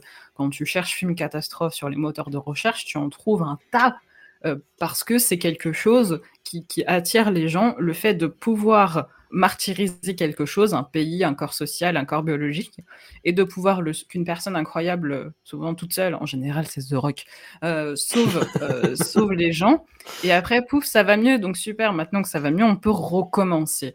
Et, et c'est le fait de pouvoir recommencer et de se rassurer en mode, au moins dans la fiction, on peut sauver quelque chose même s'il y a des choses qui ont été reconstruites du côté d'Hiroshima, je sais que euh, il y, a beaucoup de photos qui circulent, notamment un, palais, il me semble, qui, euh, qui, a été complètement détruit, qui a été complètement reconstruit derrière. Et les gens sont en mode oh là là, la vie c'est génial, ils ont ils ont reconstruit euh, ils ont reconstruit le temple est quasiment à l'identique malgré ce qui s'est passé. Mais ils n'ont pas eu le choix en fait. c'est toute une ville qui a été réduite en cendres, c'est des villes qui ont été réduites en cendres. Euh, ils n'ont pas eu le choix, ils l'ont pas fait parce que oh là là c'était trop bien et qu'après on allait se dire que oh là là c'est une civilisation trop bien, que les Japonais sont super résilients, mais ils n'ont pas le choix en fait. C'est pas quelque chose qu'il faut glorifier, au contraire c'est quelque chose qu'il faut, dont il faut se prémunir parce que la bombe atomique c'est pas comme les séismes ou les catastrophes naturelles comme celui malheureusement que, le Maroc a, subi là récemment. C'est quelque chose qui vient de l'humain. Il y a des gens qui se sont dit, enfin de manière tout à fait naturelle, on va balancer deux bombes sur ce pays. Et je suis certaine qu'il y a des gens aujourd'hui qui, se le disent encore. Je crois qu'il y a eu un essai encore nucléaire de la Corée du Nord là récemment. Il y a des gens très consciemment qui se disent on va réduire une civilisation à néant, des êtres humains. C'est au-delà des catastrophes climatiques, comme dans le jour d'après ou des trucs comme ça. C'est vraiment des catastrophes humaines. Je ne sais pas si Journée changera le monde, si un jour il est montré, Enfin, il faut montrer ce film. Alors, je dirais pas, oh là là, il faut révolutionner le système et le montrer dans les écoles et tout. Oui, il faut le montrer. Et c'est ce qu'on est en train de faire là aujourd'hui en en discutant. Euh, il y a un système malheureusement qui ne changera pas. Par contre, c'est typiquement le type de film qu'il faut voir. Tu vois, de la même manière qu'on nous montre Nuit et brouillard à l'école, euh, bah, pour, euh, pour la Deuxième Guerre mondiale, il faut nous montrer une journée pour, pour la question nucléaire. Sachant que ça n'a pas été fait du tout. En fait, le, le, film, euh, Watkins l'a proposé à énormément de chaînes de télévision internationales qui l'ont toutes refusé. Bah, évidemment, ouais. Voilà, il a été montré dans des rétrospectives en fait consacrées à, à Watkins aux États-Unis. Euh, je sais plus où j'ai trouvé l'info. Je sais pas si c'était dans l'article de Scott McDonald justement, mais où il disait justement sur sur la, la monstration des, des, des, films de Watkins, il disait euh, The Journey a été montré dans un musée. Euh, Ça a commencé sur une salle pleine et à la fin il y avait plus qu'une trentaine de personnes, mais qui était remonté à bloc. mais, euh, mais voilà. Ils étaient à fond et euh, le film a été édité en DVD avec ce fameux manuel, mais euh, le DVD ne se trouve plus. C'est euh, c'est un scandale. C'est un scandale en soi. Le, le manuel, il se, il se, trouve, tu crois encore ou pas? Bah, c'est c'est ce que Watkins dit sur son site en fait. Il dit on a édité un, un DVD. Alors je sais pas si c'était avec Dorian Film ou dans un autre pays, mais il y a il existe un coffret où il y a un petit manuel dedans de visionnage. Ah, donc ça, ça a vraiment été fait, le truc a vraiment été édité. Dorian Film, si vous nous écoutez, on veut le manuel. donnez, donnez, on fait une thèse dessus. Voilà. Non, c'est bon, je finis la mienne déjà. Comment ça, t'as pas fini? Si, si, j'ai fini là. J'ai ah. fini, fini, je soutiens, je soutiens en mode novembre. Mais euh, oui, bon. oui, c'est vraiment quelque chose qu'il faut, qu'il faut. Enfin, si ce manuel existe encore, vraiment, il faut, il faut le trouver. Il faut le trouver, il faut le rééditer parce que. Euh, parce que oui, c'est une série hermétique en fait. Et elle tient, elle tient. Il faut vraiment qu'elle soit accompagnée pour être comprise euh, euh, de la bonne manière. Hmm. Donc, Peter Watkins est toujours euh, persona non grata partout pour tout le monde. Mais il continue néanmoins à fournir un travail d'analyse critique bah, qui se traduit surtout sous la forme d'écriture d'essais et d'articles. Il reçoit une euh, bourse euh, d'une fondation euh, néo-zélandaise pour travailler sur la question des médias alternatifs et il résulte de tous ses travaux en fait un film en 1991 qui s'appelle The Media Project qui est une réaction au traitement médiatique public politique de la guerre du Golfe. Et il le fait sous le, le prisme en fait de, de, de, familles australiennes qui sont prises dans leur euh, intimité, dans leur intimité bourgeoise. Je, je lance le mot. C'est ce qui m'a un peu surpris très honnêtement euh, dans le film et c'est mis en balance c'est là où on a le côté euh, bah, Adam Curtis aussi qui revient parce qu'il y a beaucoup beaucoup d'extraits de d'actualité euh, à la télévision euh, à la radio et on a des conversations qui se font sur ce sujet là sur tous les enjeux de la guerre euh, sur Saddam Hussein George Bush etc et avec toujours bah, ce, ce, côté très très très euh, délié dans le montage qu'il y avait déjà dans The Trap et qui là est plus tenu et moins intéressant euh, sous plein d'aspects, sous, euh, sur le fond, sur la forme. Et moi, ce qui m'a perdu, euh, c'est les scènes de danse. Tout, tout, tout d'un coup, en fait, t'as as toutes ces discussions, t'as l'actu, t'as le truc qui monte, et puis tout d'un coup, t'as une des participantes qui se met à danser. Et oui. j'ai fait, ouais, non. je, je, ouais, non. Euh, ça va pas. Je, je n'ai pas pu. Je, je n'ai pas pu ce film. Je, et j'en suis désolé. Je fais toutes mes plates excuses à Peter Watkins à genoux, la tête baissée, mais là j'ai pas pu. Il y a des moments de répétition de danse, effectivement. C'est pas des moments Bollywood où tout le monde se met à danser, je précise. Hein. Oui, avec Saddam Hussein et tout. Non, non. non c'est pas un truc euh, satirique où soudainement euh, tout le monde est en mode Rabbi Jacob et danse. Non, non, non. c'est des répétitions de danse contemporaine d'une des participantes, effectivement. Voilà. Et oui, je non, moi j'ai pas j'ai pas Alors tu vois la guerre la guerre du Golfe, c'est pareil, c'est c'est le j'avais euh, j'avais 10, 11, 12 ans, je regardais ce qui se passait, je trouvais ça très très très étrange à la télévision toutes ces images en en, en captation nocturne verte. Enfin voilà, moi j'avais vu des images de guerre avant euh, que ce soit par les films ou par les actus. Et J'étais jeune, encore une fois, j'avais une, une, esprit critique qui était vraiment en formation hein, à l'époque, et déjà je trouvais ça bizarre. je trouvais ça bizarre et je trouvais bizarre. C'est à l'époque aussi où j'ai découvert le film JFK d'Oliver Stone où euh, voilà, on disait ah là là les gens nous mentent. Euh, il y a eu les X Files, enfin tous ces trucs qui m'ont fait devenir complotiste à 15 ans, grosso modo.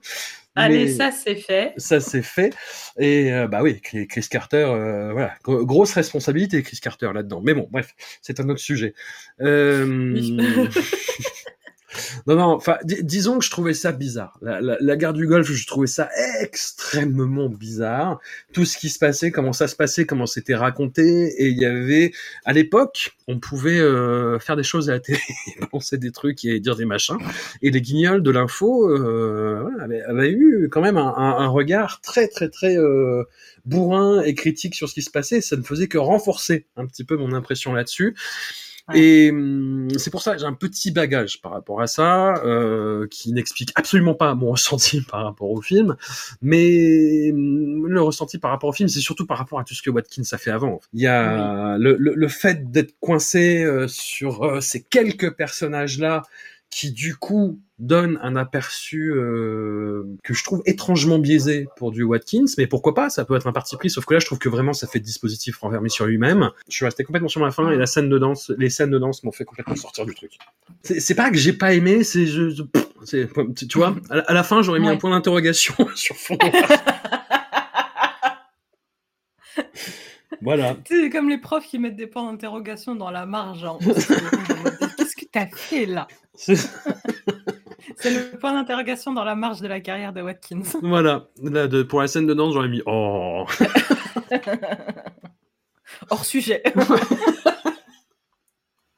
c'est mon côté prof qui ressort. Bah oui, c'est terrible, mais il faut. Il faut. Ah.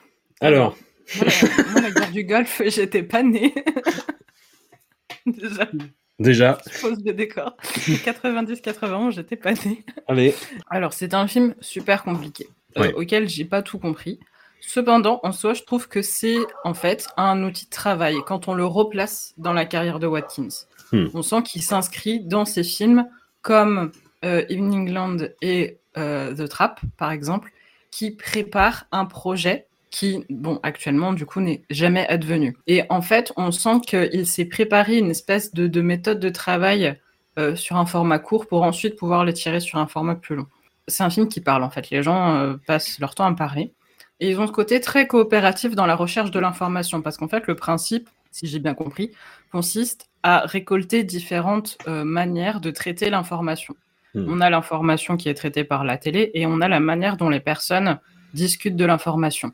Et s'il y a quelque chose, enfin, s'il y a un, message important que ce film euh, laisse euh, transparaître, c'est que pour développer un regard critique sur une information, on ne peut pas regarder qu'un seul canal d'information. Et hmm. c'est pour ça que c'est très difficile de s'informer, surtout dans un contexte de guerre notamment.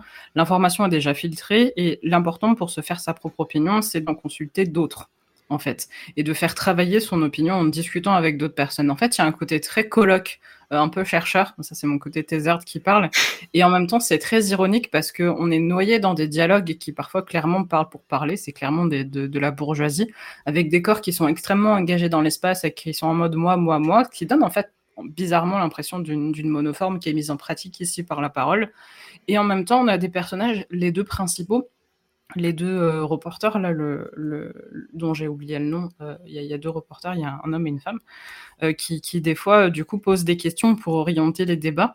Et, des fois se retrouvent tout seuls et se disputent en fait parce que à un moment donné il y a la frontière qui se casse entre et ça on le voit aussi dans la commune plus tard on en parlera il y a cette frontière de l'esprit critique qui se casse et il y a un moment donné dans la délicatesse du traitement du sujet où les reporters la reportrice n'arrivent plus à avoir une position distanciée, une position critique sur ce qui se passe. Et je trouve que c'est important de montrer ce moment de brisure, en fait, qui, est évident aujourd'hui, euh, en 2023, mais de là de montrer ce moment de brisure entre euh, l'esprit critique de la personne qui transmet l'information et la personne en elle-même qui transmet son opinion. Et en fait, euh, ce, cette espèce de media project, c'est pour moi aussi faut l'envisager comme un matériau en fait brut, euh, complètement hermétique, qui doit être analysé pour pouvoir être compris dans la carrière de Watkins.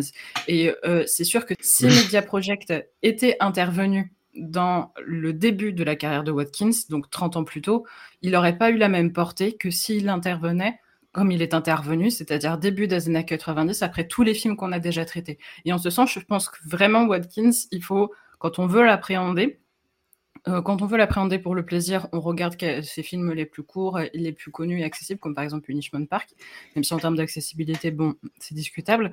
Euh, il faut vraiment envisager sa carrière de manière chronologique pour comprendre l'évolution de sa pensée. Et euh, là, je trouve que ça fait partie des films les plus hermétiques. On n'est plus du tout dans la fiction. On est vraiment dans la création d'un matériau qui lui permet, je pense, de respirer après un film de 14 heures comme Ressan, qui est juste avant.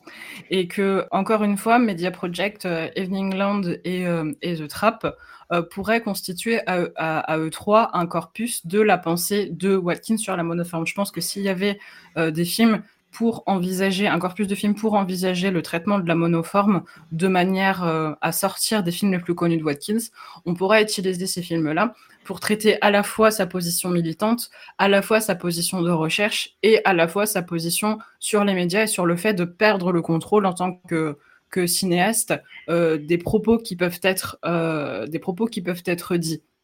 Et là, clairement, on sent que de la même manière que Watkins, enfin, je l'ai ressenti comme ça, de la même manière que Watkins a laissé le champ libre à ses caméramans sur The Trap, il a laissé le champ libre à ses acteurs et à ses actrices plus que d'habitude pour exprimer leurs opinions sur, euh, sur Media Project. Et on a vraiment, enfin, moi, j'ai vraiment eu l'impression d'une vidéo React, en fait sur euh, les vidéos de la guerre du Golfe. Tu vois, s'il y avait YouTube à l'époque euh, sur la guerre du Golfe, ça pourrait être une table ronde sur Twitch des différents YouTubeurs très connus euh, qui s'engueulent en fait sur euh, cet épisode de la guerre du Golfe. Ça qui ne laisse pas parler les femmes qui laisse pas parler les femmes. Ça n'a aucun sens. Les femmes, on en a rien à foutre. Elles sont là pour, euh, pour, euh, pour les sponsors et mhm. pour euh, la représentativité.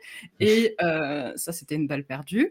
et, et, en fait, ils sont là pour s'engueuler et ça dure, je sais plus combien de temps dure Media Project, mais beaucoup trop long pour ce que c'est. C'est monté, c'est monté à l'arrache. Mhm. C'est une sorte de live en fait qui est retransmis sur YouTube derrière. Et c'est vraiment ce côté voilà réaction. Et nous, euh, en tant que spectateur et spectatrice, on a le but de faire notre tri. Et c'est pour ça que c'est des films très fatigants, ces trois films euh, par rapport aux trois autres films qu'on a préférés, toi et moi, c'est parce que c'est des films vraiment hermétiques qui n'ont pas été faits dans une démarche de pensée qui, à mon sens, était euh, terminée. Enfin, une démarche de recherche n'est jamais terminée, mais celle-ci, en tout cas, n'est pas suffisamment avancée que peut l'être celle de Ressan, par exemple, qui l'est beaucoup plus, ou celle des, deux films ensuite qui qui sont Libre Penseur et La Comédie. Je, ne le défends pas spécifiquement, mais je pense qu'il a quand même un intérêt, même si pour moi aussi il a été très difficile à regarder, et que c'est vraiment, s'il y a vraiment un film qui doit être considéré dans la carrière de Watkins, dans sa globalité, c'est The Media Project. Par contre, heureusement que ça n'a pas été son premier film, parce que sinon, tout ça aurait été terrible. voilà mon avis sur le film.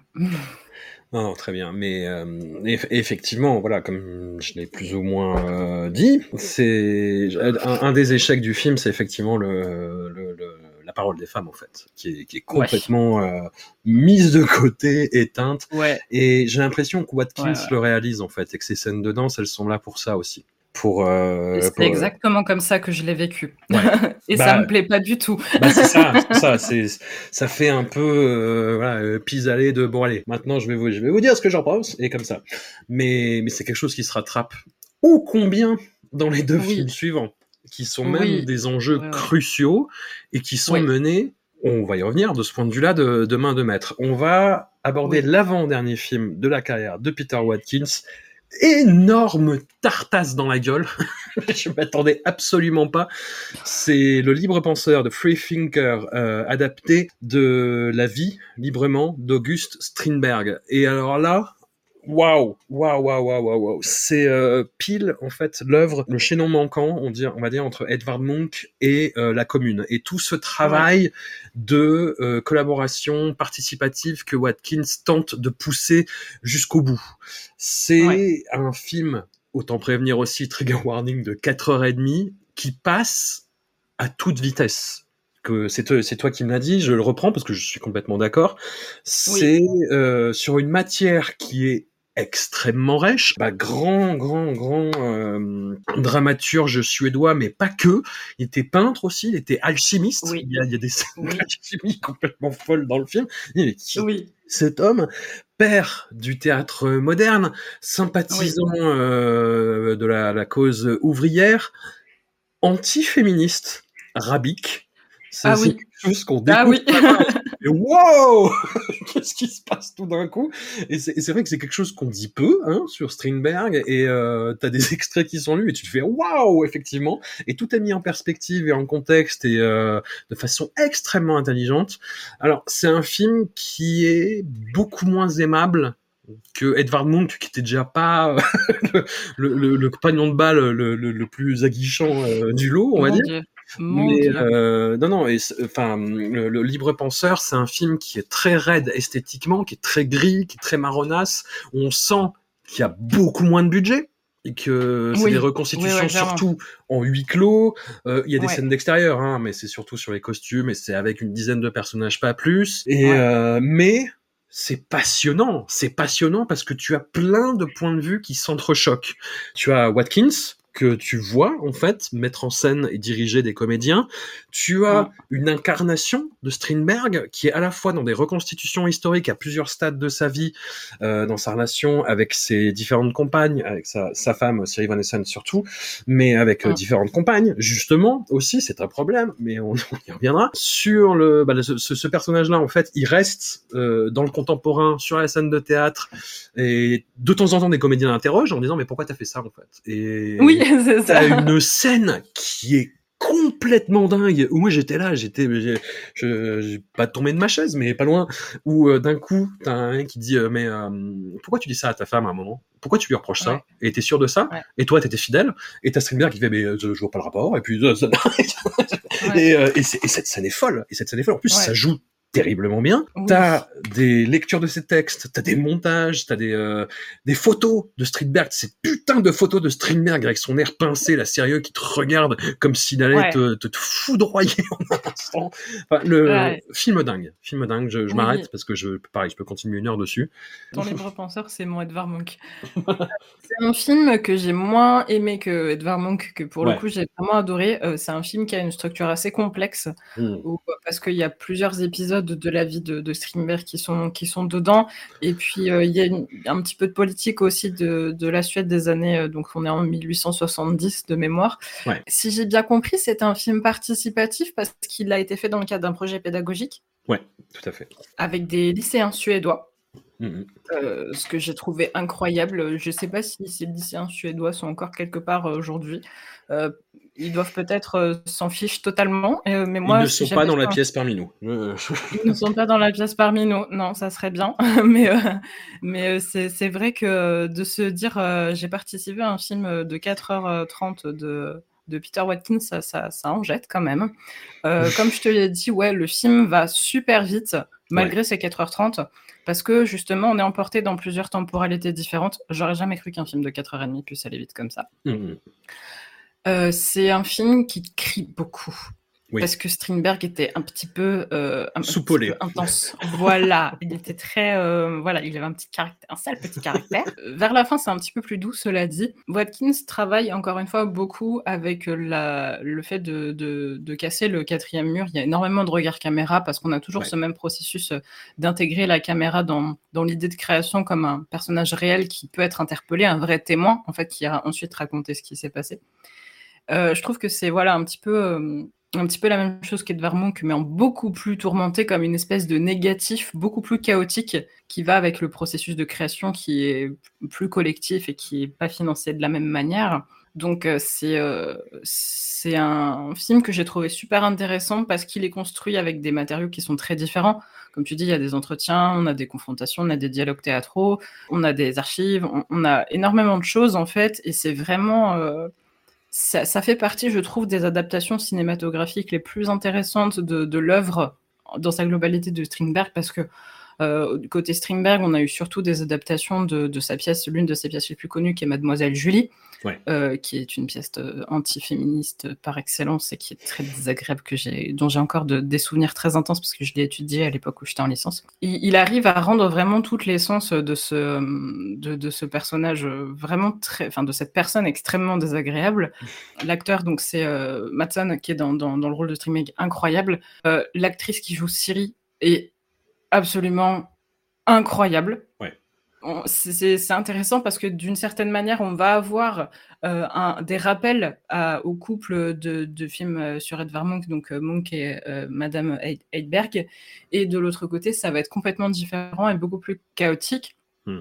Et aussi, j'ai trouvé super intéressant qu'il rajoute encore une fois l'avis de, de journalistes et de critiques.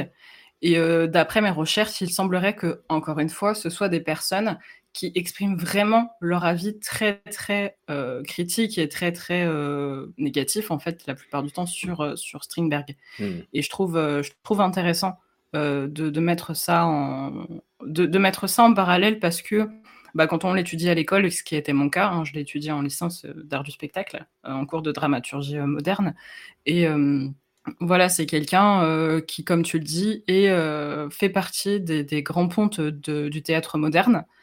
Euh, de la deuxième moitié du XXe siècle. Et euh, du 19e, pardon. Oula. C'est un lapsus intéressant, cela dit. Oui, c'est une grosse erreur. Heureusement, j'ai fait une thèse de cinéma et pas de terre. Euh, mais ça, voilà. Ça... Non. Pardon. Bah non, mais quand, quand on entend tout ce qui est dit, et, euh, enfin, le, je vais faire un parallèle euh, qui peut sembler un peu motocross, mais la relation qu'il a avec sa femme, les discussions qu'ils ont sur le fait de se, oui. bah, où, où, où, il lui met beaucoup de trucs sur la gueule, en fait. Ouais, ouais mais ça va pas parce que toi tu fais ça, toi tu fais ça, toi tu fais ça. Elle lui répond. Oui. Bah, je me suis dit, bah, Justine Trier n'a rien inventé. Anatomie d'une chute n'a rien inventé finalement, tu vois.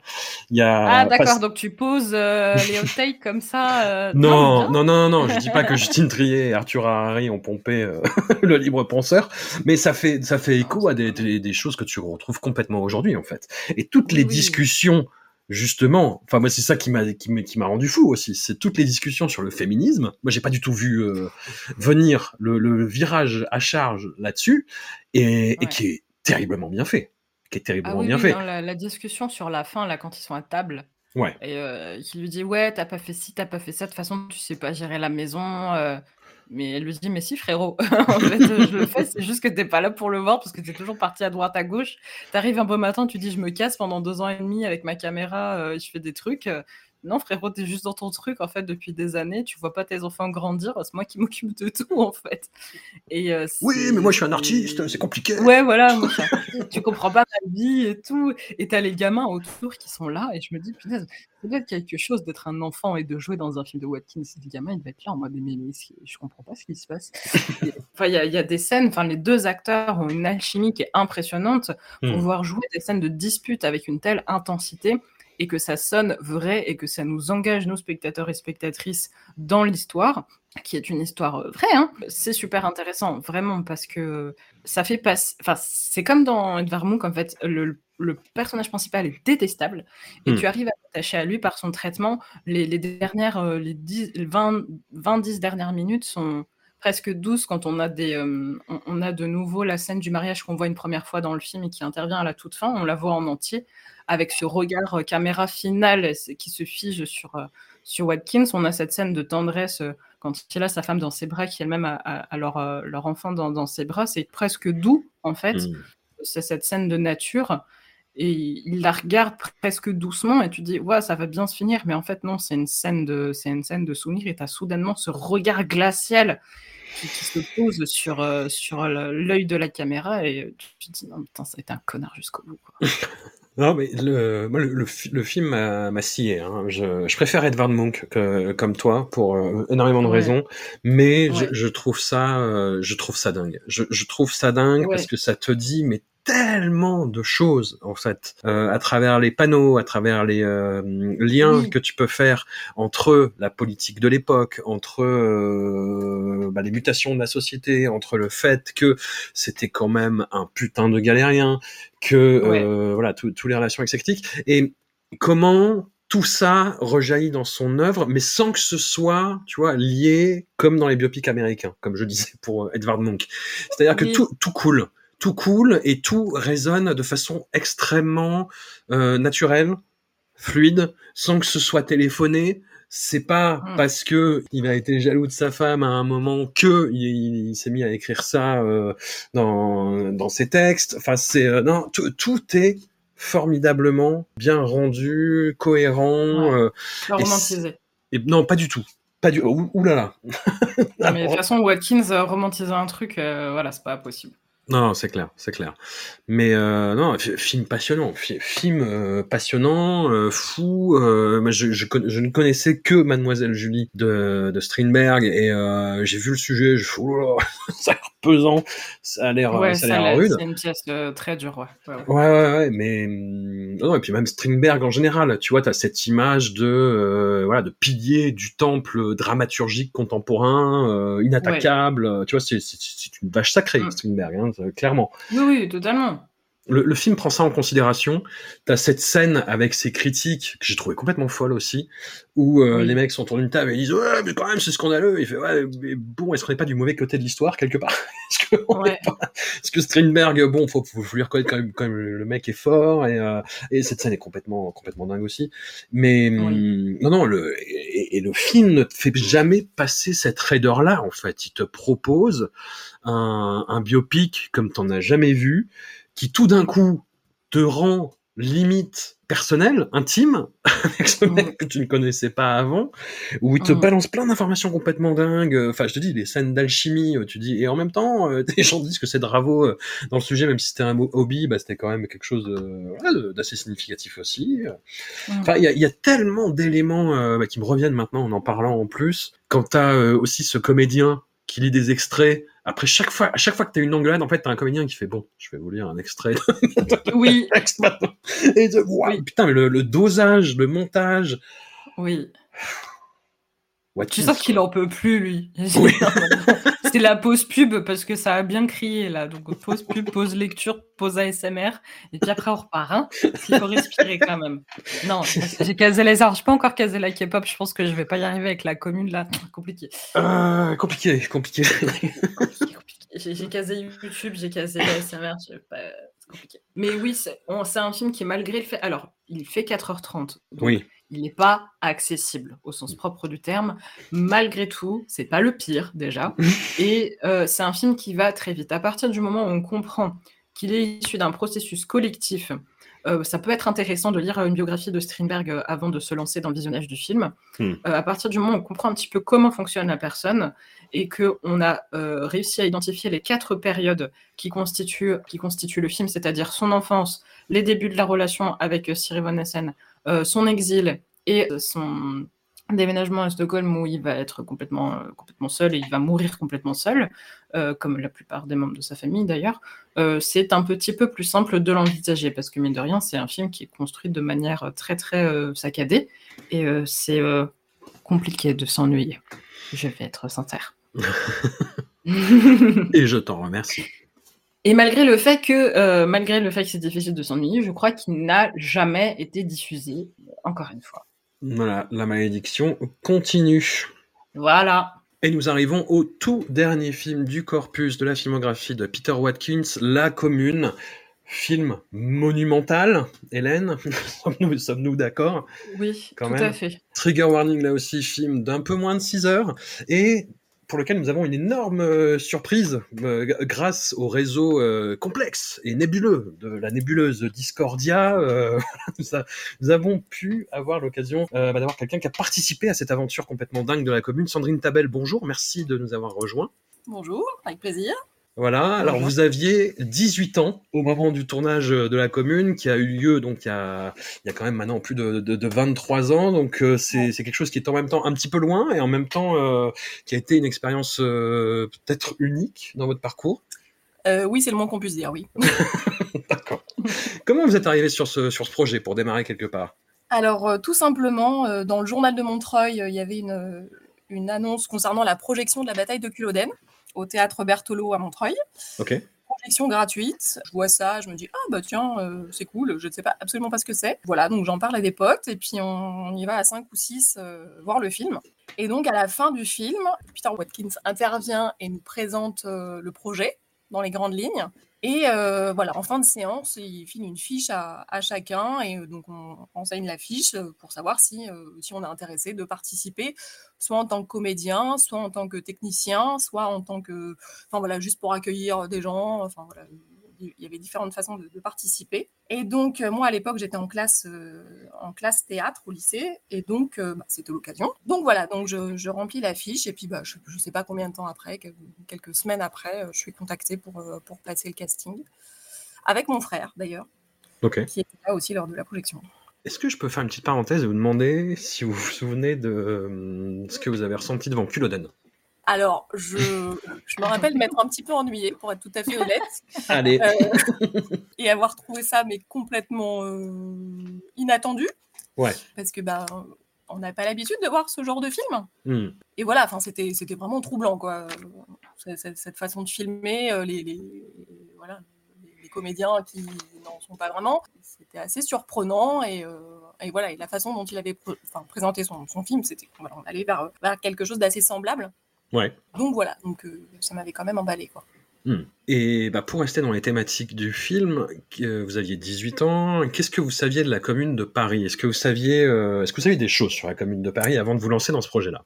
Alors, pas grand-chose, euh, à savoir que j'étais en première à l'époque, et donc hmm. il me semble bien que c'est dans le programme de première, en termes d'époque, et, que euh, et que dans mon manuel scolaire, il y avait, il y avait trois lignes sur la commune de Paris. Donc, euh, donc non, euh, je connaissais vraiment pas grand-chose.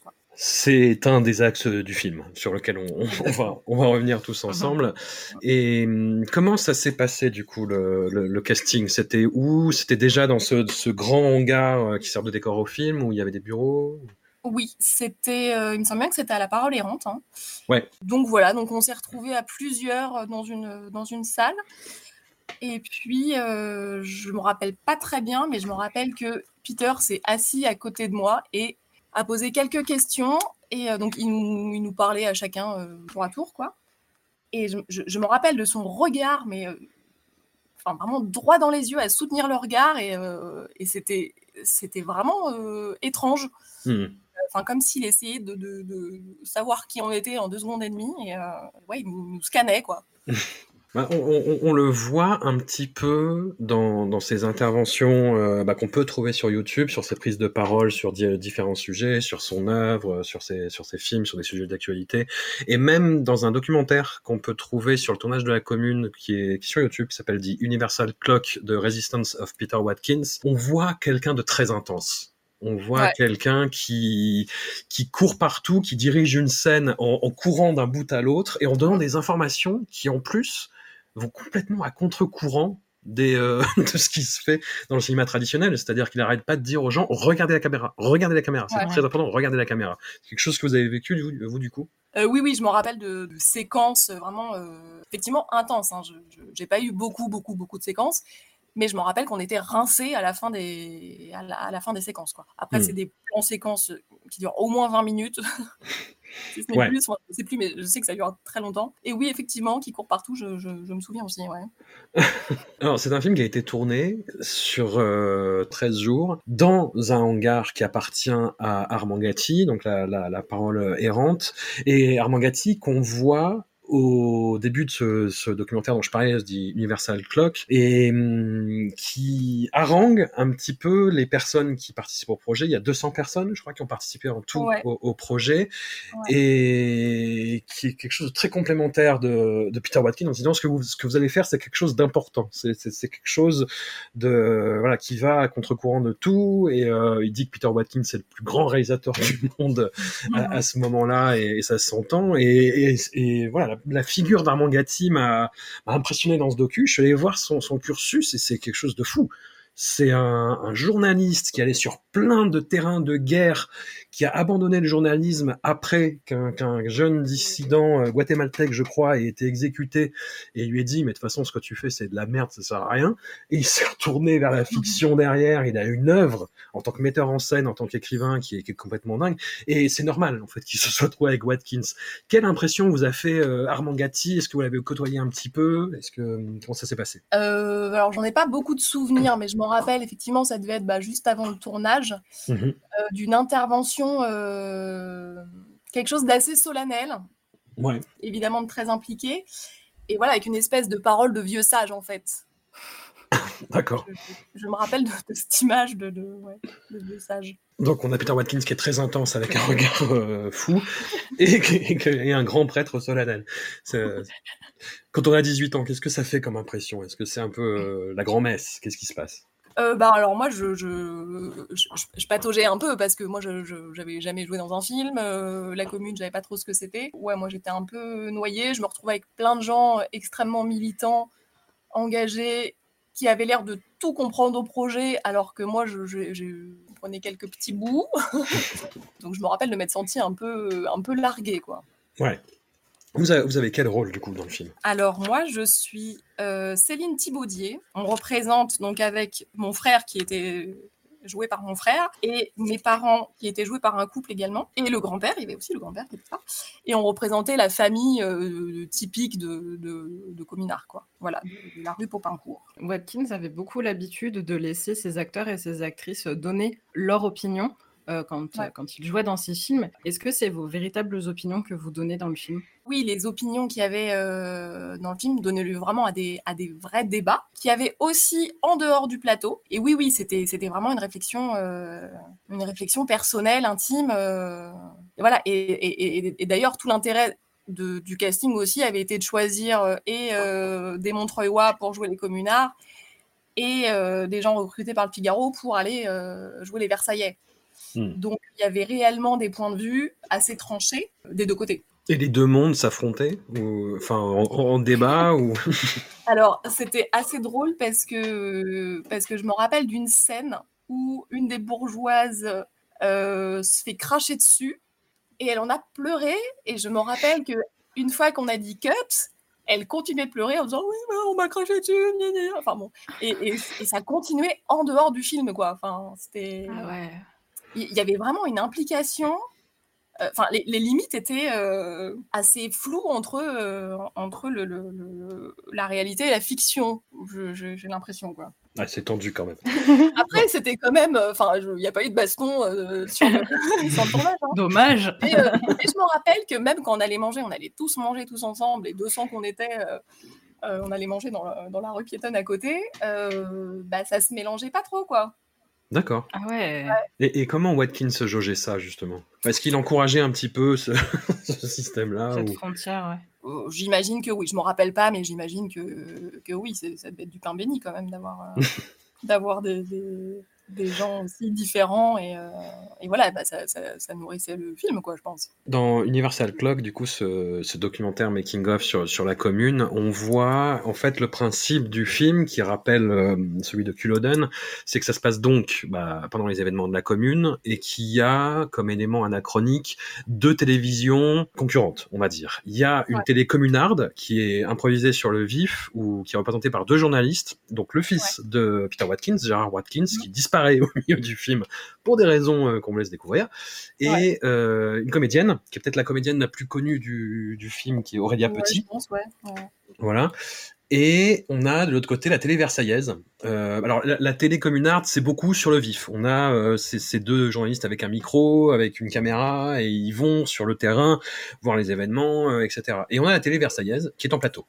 avec euh, un journaliste bien mis avec une petite moustache et, euh, voilà, et puis des euh, équivalents de, Jean-Michel Apathy, Christophe Barbier de l'époque, et qui sont joués par des journalistes du Figaro. Et dans le documentaire Universal Clock, en fait, on voit justement un entretien entre Peter Watkins et ce journaliste du Figaro qui est très sceptique sur la démarche ça se sent en fait. Il dit mais euh, mais c'est-à-dire, enfin déjà expliquez-moi le principe. Il y a une télévision à cette époque, comment ça se passe et qu'est-ce que je dois dire? il fait bah les Watkins lui dit mais dites ce que vous pensez. Hmm. Dites ce que vous pensez en fait. Et il l'encourage en fait et on voit euh, un processus d'écriture qui se fait en commun et, euh, et, où il prend des notes mais où il le dirige pas. Après quand on voit le film, le parti pris est clair. C'est-à-dire que chaque fois qu'il y a l'intervention de la télé versaillaise, euh, c'est fait pour énerver. oui. Voilà, je sais pas comment vous l'avez senti vous, mais avec un côté un peu un peu drôle quand même, quoi. Oui, oui, oui. ah, oui. Précieux ridicule, quoi. Ouais, ouais, ouais, ouais c'est assez marrant du coup. Mais oui, du coup, il y a un parti pris qui est quand même assez évident. On peut, si on si on suit les défaut, voilà, disons que le parti pris est clair à ce niveau-là. Moi, j'ai une question très terre à terre. C'est quoi votre meilleur souvenir du tournage? Eh bien, euh, c'est la scène, alors que du coup je n'ai pas revu parce que du coup c'est dans la dernière heure, la scène où on part au combat. Et en fait pour moi c'était le dernier jour de tournage parce que je n'assistais pas au vrai dernier jour de tournage parce que j'avais déjà réservé mon avion pour partir en vacances, hmm. malheureusement. Et euh, pour le coup j'y étais quoi. Enfin j'étais sur les barricades, j'avais j'avais une arme. et en fait cette scène mais je l'aimais tellement vécu et en fait, euh, enfin, euh, vécu tellement intensément que voilà, en plus je savais que c'était ma dernière scène, mais j'étais Céline Thibaudier, j'étais en 1871. et voilà, et j'ai pleuré, j'ai pleuré, et après je suis allée voir Peter Watkins euh, en le remerciant parce que je partais, parce que c'était ma dernière scène, que j'allais rentrer, que le, ce tournage était terminé. Et voilà, et c'était mais un moment d'émotion, mais fou quoi. J'en ai la chair de poule rien que d'en parler. Et voilà. Et en fait, cette scène, finalement, que j'ai découvert bah, lors de la première projection, on ne me voit pas, euh, mais ils ont récupéré mes paroles. Et du coup, en off, euh, bah, c'est moi qui parle. Et c'est assez, euh, assez magique, cette scène. Enfin voilà, j'ai l'impression d'avoir eu une autre vie, quoi. Comment ça se passe justement un tournage? Avec que des scènes en plan séquence. Est-ce qu'on finit par oublier la caméra? Est-ce qu'on est dans le, dans le feu de l'action? Parce que Watkins rappelle quand même la présence de la caméra en disant regardez là, regardez là, regardez là. comment vous l'avez vécu vous? Euh, bah, Moi, j'avais pas d'expérience de cinéma autre que ça, donc voilà, c'était c'était la consigne, mais ça n'a pas empêché d'être dans l'émotion ni quoi que ce soit. Mmh euh, je pense que, enfin, regarder la caméra, c'était peut-être euh, la même consigne pour certains de dire, bah là, t'avances de trois pas et puis tu te retournes, quoi. En tout cas, euh, c'était pas, c'était pas une contrainte, en tout cas pas pour moi. Qu'est-ce que vous avez pensé du film à la première fois que vous l'avez vu? Ouais, bah, j'ai été scotché parce que je, je me rappelle de m'être dit, euh, bah finalement 6 heures ça passe vite. Ouais. j'ai pas senti la longueur. Après, enfin, j'étais assez contente euh, du résultat, assez fière d'avoir euh, joué euh, dans, dans, ce film. Voilà, non, j'étais, j'étais, j'étais, j'étais enchantée, quoi. Est-ce que vous avez suivi un petit peu le travail de l'association Rebond pour la commune, qui a voulu justement montrer ce film ailleurs que dans les, les, petites cases, on a essayé de le mettre? Parce que c'est ce que dit le documentaire Universal Clock. Il est passé une fois sur Arte, ouais. tard, c'est ce que dit le, documentaire, en fait, que bah, cette séquence dont vous parlez, les, barricades, la fin, euh, qui est tragique, qui est très euh, Peter Watkins, pour le coup, avec euh, les exécutions de, de communards, elle passait à 3h30 du matin, quoi. Ouais. Et, et, en dehors de ça, le film n'a pas eu d'existence propre. Et il y a eu une association qui s'est créée, qui s'appelait Rebond pour la commune, où le film était montré vraiment dans, dans, dans beaucoup d'endroits. Est-ce que vous avez suivi un petit peu ça? Alors au début, oui, je m'en rappelle d'avoir assisté à plusieurs projections et puis avec des petites interviews de spectateurs à la fin. Mais mmh euh, j'ai dû, y assister peut-être deux, trois fois. C'est tout. Quoi. Après, bon, en plus, je suis rentrée à la fac et tout, donc j'ai pas. Ou j'avais le bac, je sais plus. Enfin, bon, en tout cas, j'étais assez prise par l'école. Mmh. Donc, euh, non, j'ai pas, j'ai pas rebondi, justement. et qu'est-ce que ça vous a fait de revoir le film, du coup, euh, un petit, un... Bon, même si c'est en accéléré hier? C'est grandiose, quoi. Enfin, c'est. Alors, ça crie beaucoup, hein, je me suis rendu compte. Ah oui, quand même. oui. quand même, ça va vachement dans tous les sens et tout. Mais c'est assez captivant et tellement riche de, de, tout point de vue, quoi. Du, de la mise en scène, des propos, euh, du cadre. Enfin, c'est fort, quoi. Après, je ne suis, pas une spécialiste du cinéma, donc je dis ça de. Ah non, non, mais c'est une expérience cinématographique qui est tellement unique que c'est complètement en dehors de tous les cadres, en fait. Mm-hmm. Mais on a vraiment l'impression d'une vie organique, comme vous le dites. Même s'il y avait des, euh, des camps qui sont faits en fonction des, euh, bah, des, des, des, des, personnages. On avait vraiment, et c'est ce qui se ressent en fait dans la dernière partie du film, quand les gens sont interviewés sur le processus de, de, de, de réalisation, c'est que ouais, c'était quelque chose de vivant. Il y avait l'impression de faire quelque chose de ouais, d'un peu important et presque révolutionnaire en fait. Ouais, ouais, un vrai travail en commun. Et euh, j'y repensé hier, j'avais complètement oublié ce, ce moment de ma vie, mais en fait en amont, euh, on s'était retrouvés, donc, euh, donc moi je faisais partie donc, de la cour, du petit groupe de la cour Popincourt. Et après, vu que j'allais sur les barricades, je faisais partie donc, des, ados. Quoi.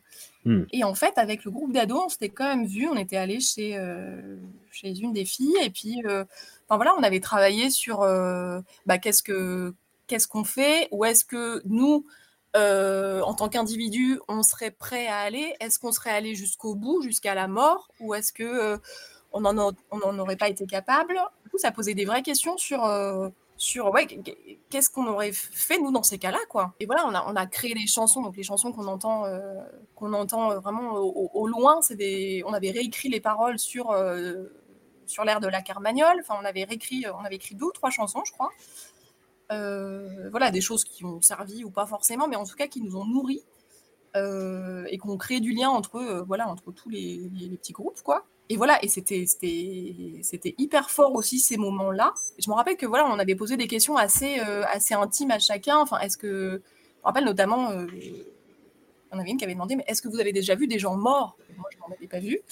Et il y en a une qui, qui, avait dit, bah oui, enfin moi j'ai j'ai vu mon père qui est mort et voilà, on était dans, ce degré d'intimité, d'entrée de jeu. Enfin voilà, on était, on se connaissait pas, ça faisait je sais pas cinq fois qu'on se voyait et il fallait qu'on aille loin tout de suite quoi pour pour savoir qui qui on allait être et qui on était aussi nous réellement quoi. D'accord. C'est beau, c'est très émouvant. c'est intimidant aussi. Oui, un peu. Euh, est-ce que vous avez eu d'autres expériences cinématographiques après ou plus du tout? Non, j'ai enfin, j'ai faire de la figuration dans deux trois films et puis, puis c'est tout quoi. C'est déjà pas mal.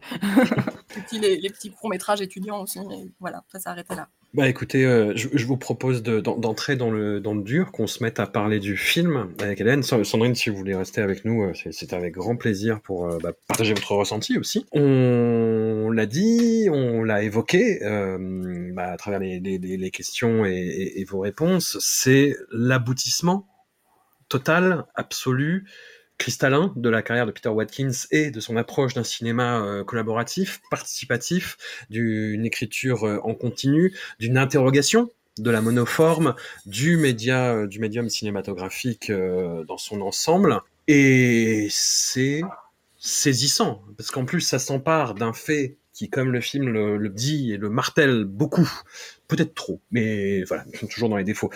Mais c'est quelque chose qui est peu appris en fait dans les, les cours d'histoire euh, français.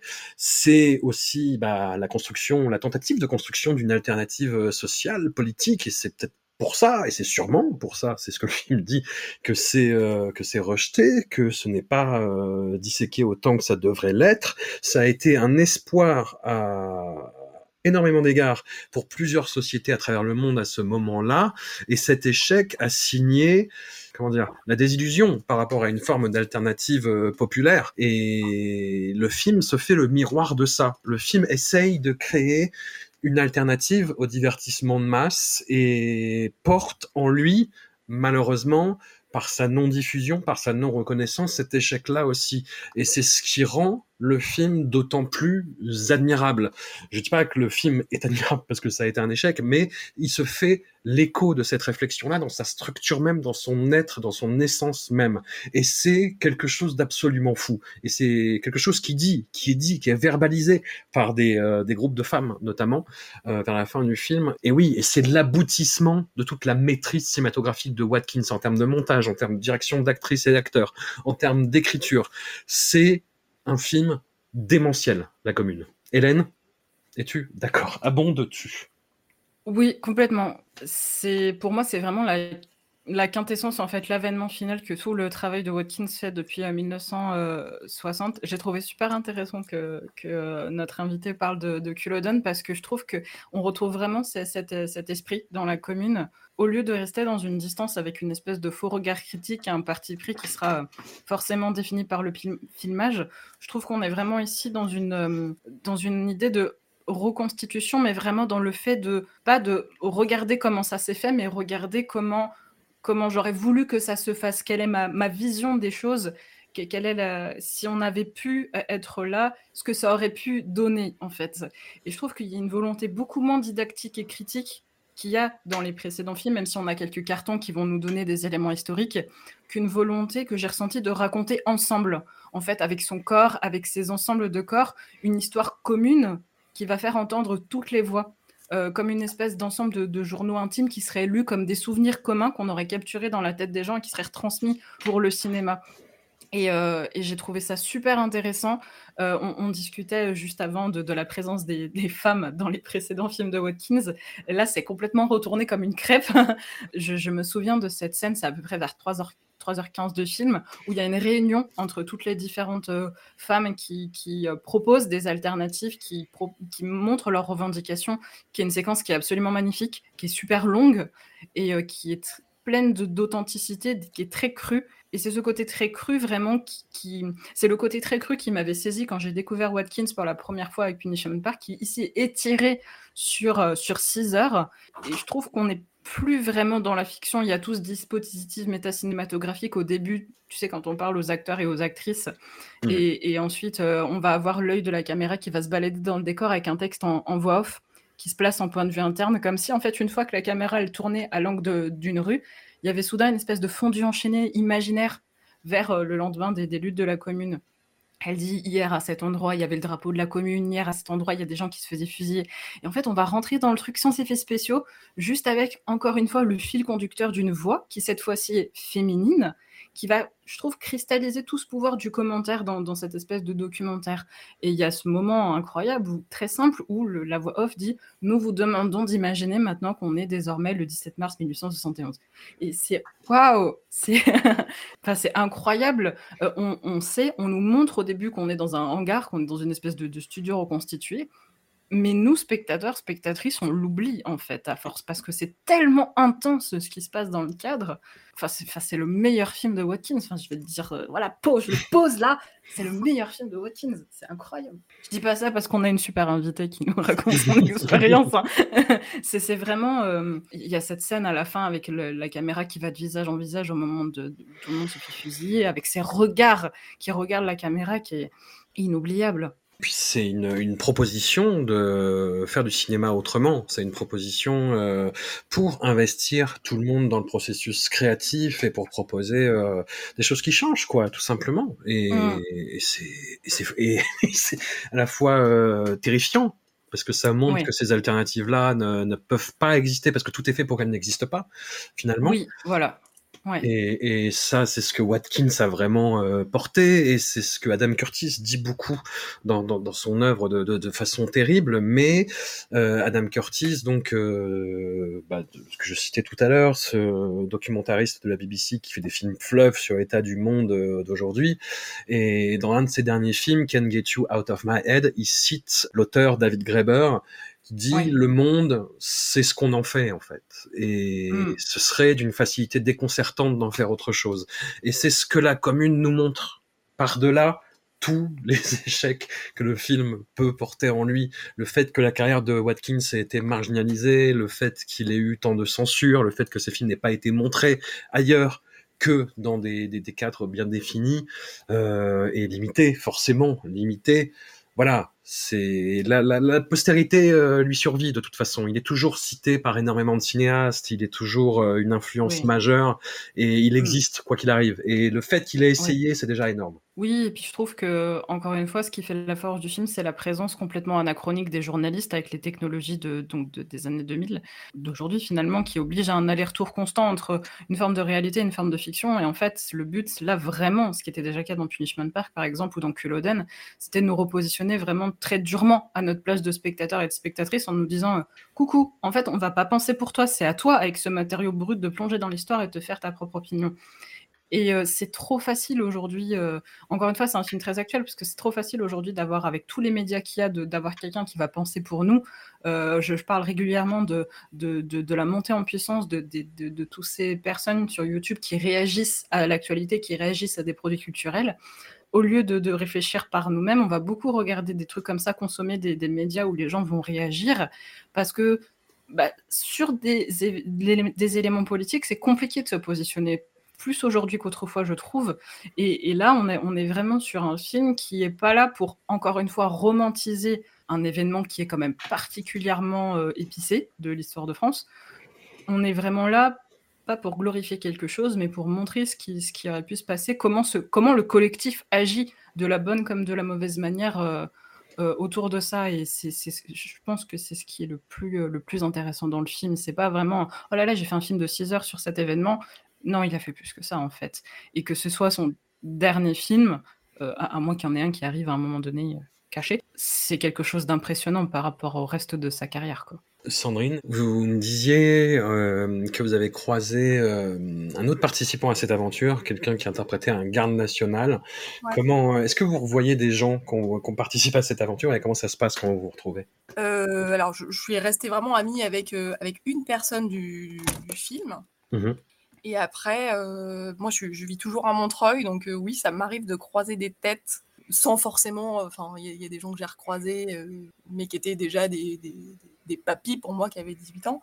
Euh, donc euh, je ne suis pas allée euh, forcément revoir, quoi. Mais, mais oui, de temps en temps, je, je recroise des gens comme ça au hasard, quoi. Et vous en parlez? C'est quelque chose qui, qui reste quand même? bah oui, oui, oui, Bah écoutez, merci beaucoup euh, d'avoir offert votre point de vue sur cette, sur cette aventure unique.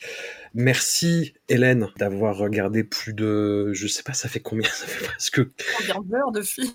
36 heures de film, je sais pas, en tout. Ouais. Quelque chose comme ça. Bah, je me suis euh, fait une carrière, quoi. C'était merveilleux, j'adore. Quand tu veux, on refait. Avec grand plaisir. Et vraiment, regardez les, les films de, de, Peter Watkins. Euh, essayez de vous procurer les, les DVD euh, quand ils sont disponibles, édités par Dorian Film. Essayez de les regarder sur la plateforme Capucine, C-A-P-U-S-E-E-N. Parlez de Peter Watkins à votre, à votre entourage si vous le connaissez et que vous appréciez son travail. Faites connaître son œuvre. Voilà, c'est important c'est pas un des plus grands mystères, c'est cette formule de merde à chaque fois. C'est un, des plus grands mystères cachés du cinéma. Non, c'est. Non, pas du tout. Il n'est pas caché, il existe. Voilà. Ces films sont édités, c'est pas un film que tu vas aller chercher au fin fond des abysses du web. C'est édité, il faut les voir. C'est un réalisateur qui a été mis de côté et non, il faut en parler. Et c'est grâce aux personnes qui en parlent qu'il peut continuer d'exister. Parce qu'aujourd'hui, il a décidé donc de se retirer de la vie cinématographique. Euh, je pense pas qu'il reviendra. Euh, ça subsiste par la parole et le fait de montrer les films. C'est pas comme s'ils étaient impossibles à trouver. Il y en a deux qui ont disparu, ces deux premiers, je crois, plus euh, 70 People. Euh, tout le reste est trouvable. Donc regardez-les, vraiment. S'il vous plaît. Et eh ben encore un, énorme merci à, toutes les deux et on, se, retrouve, hein. on se retrouve bientôt.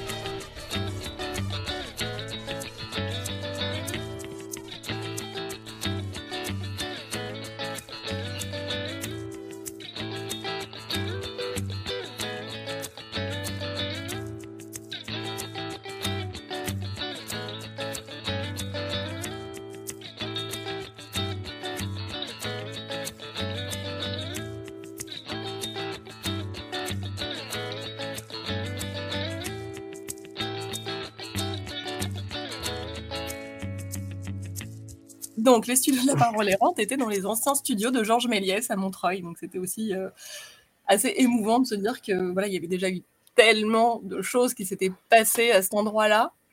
c'était un peu boucler la boucle, quoi. Enfin, ah bah totalement. c'est magique. Ouais. C'est magique, c'est fou. Mm, mm. Je vais me mettre à pleurer.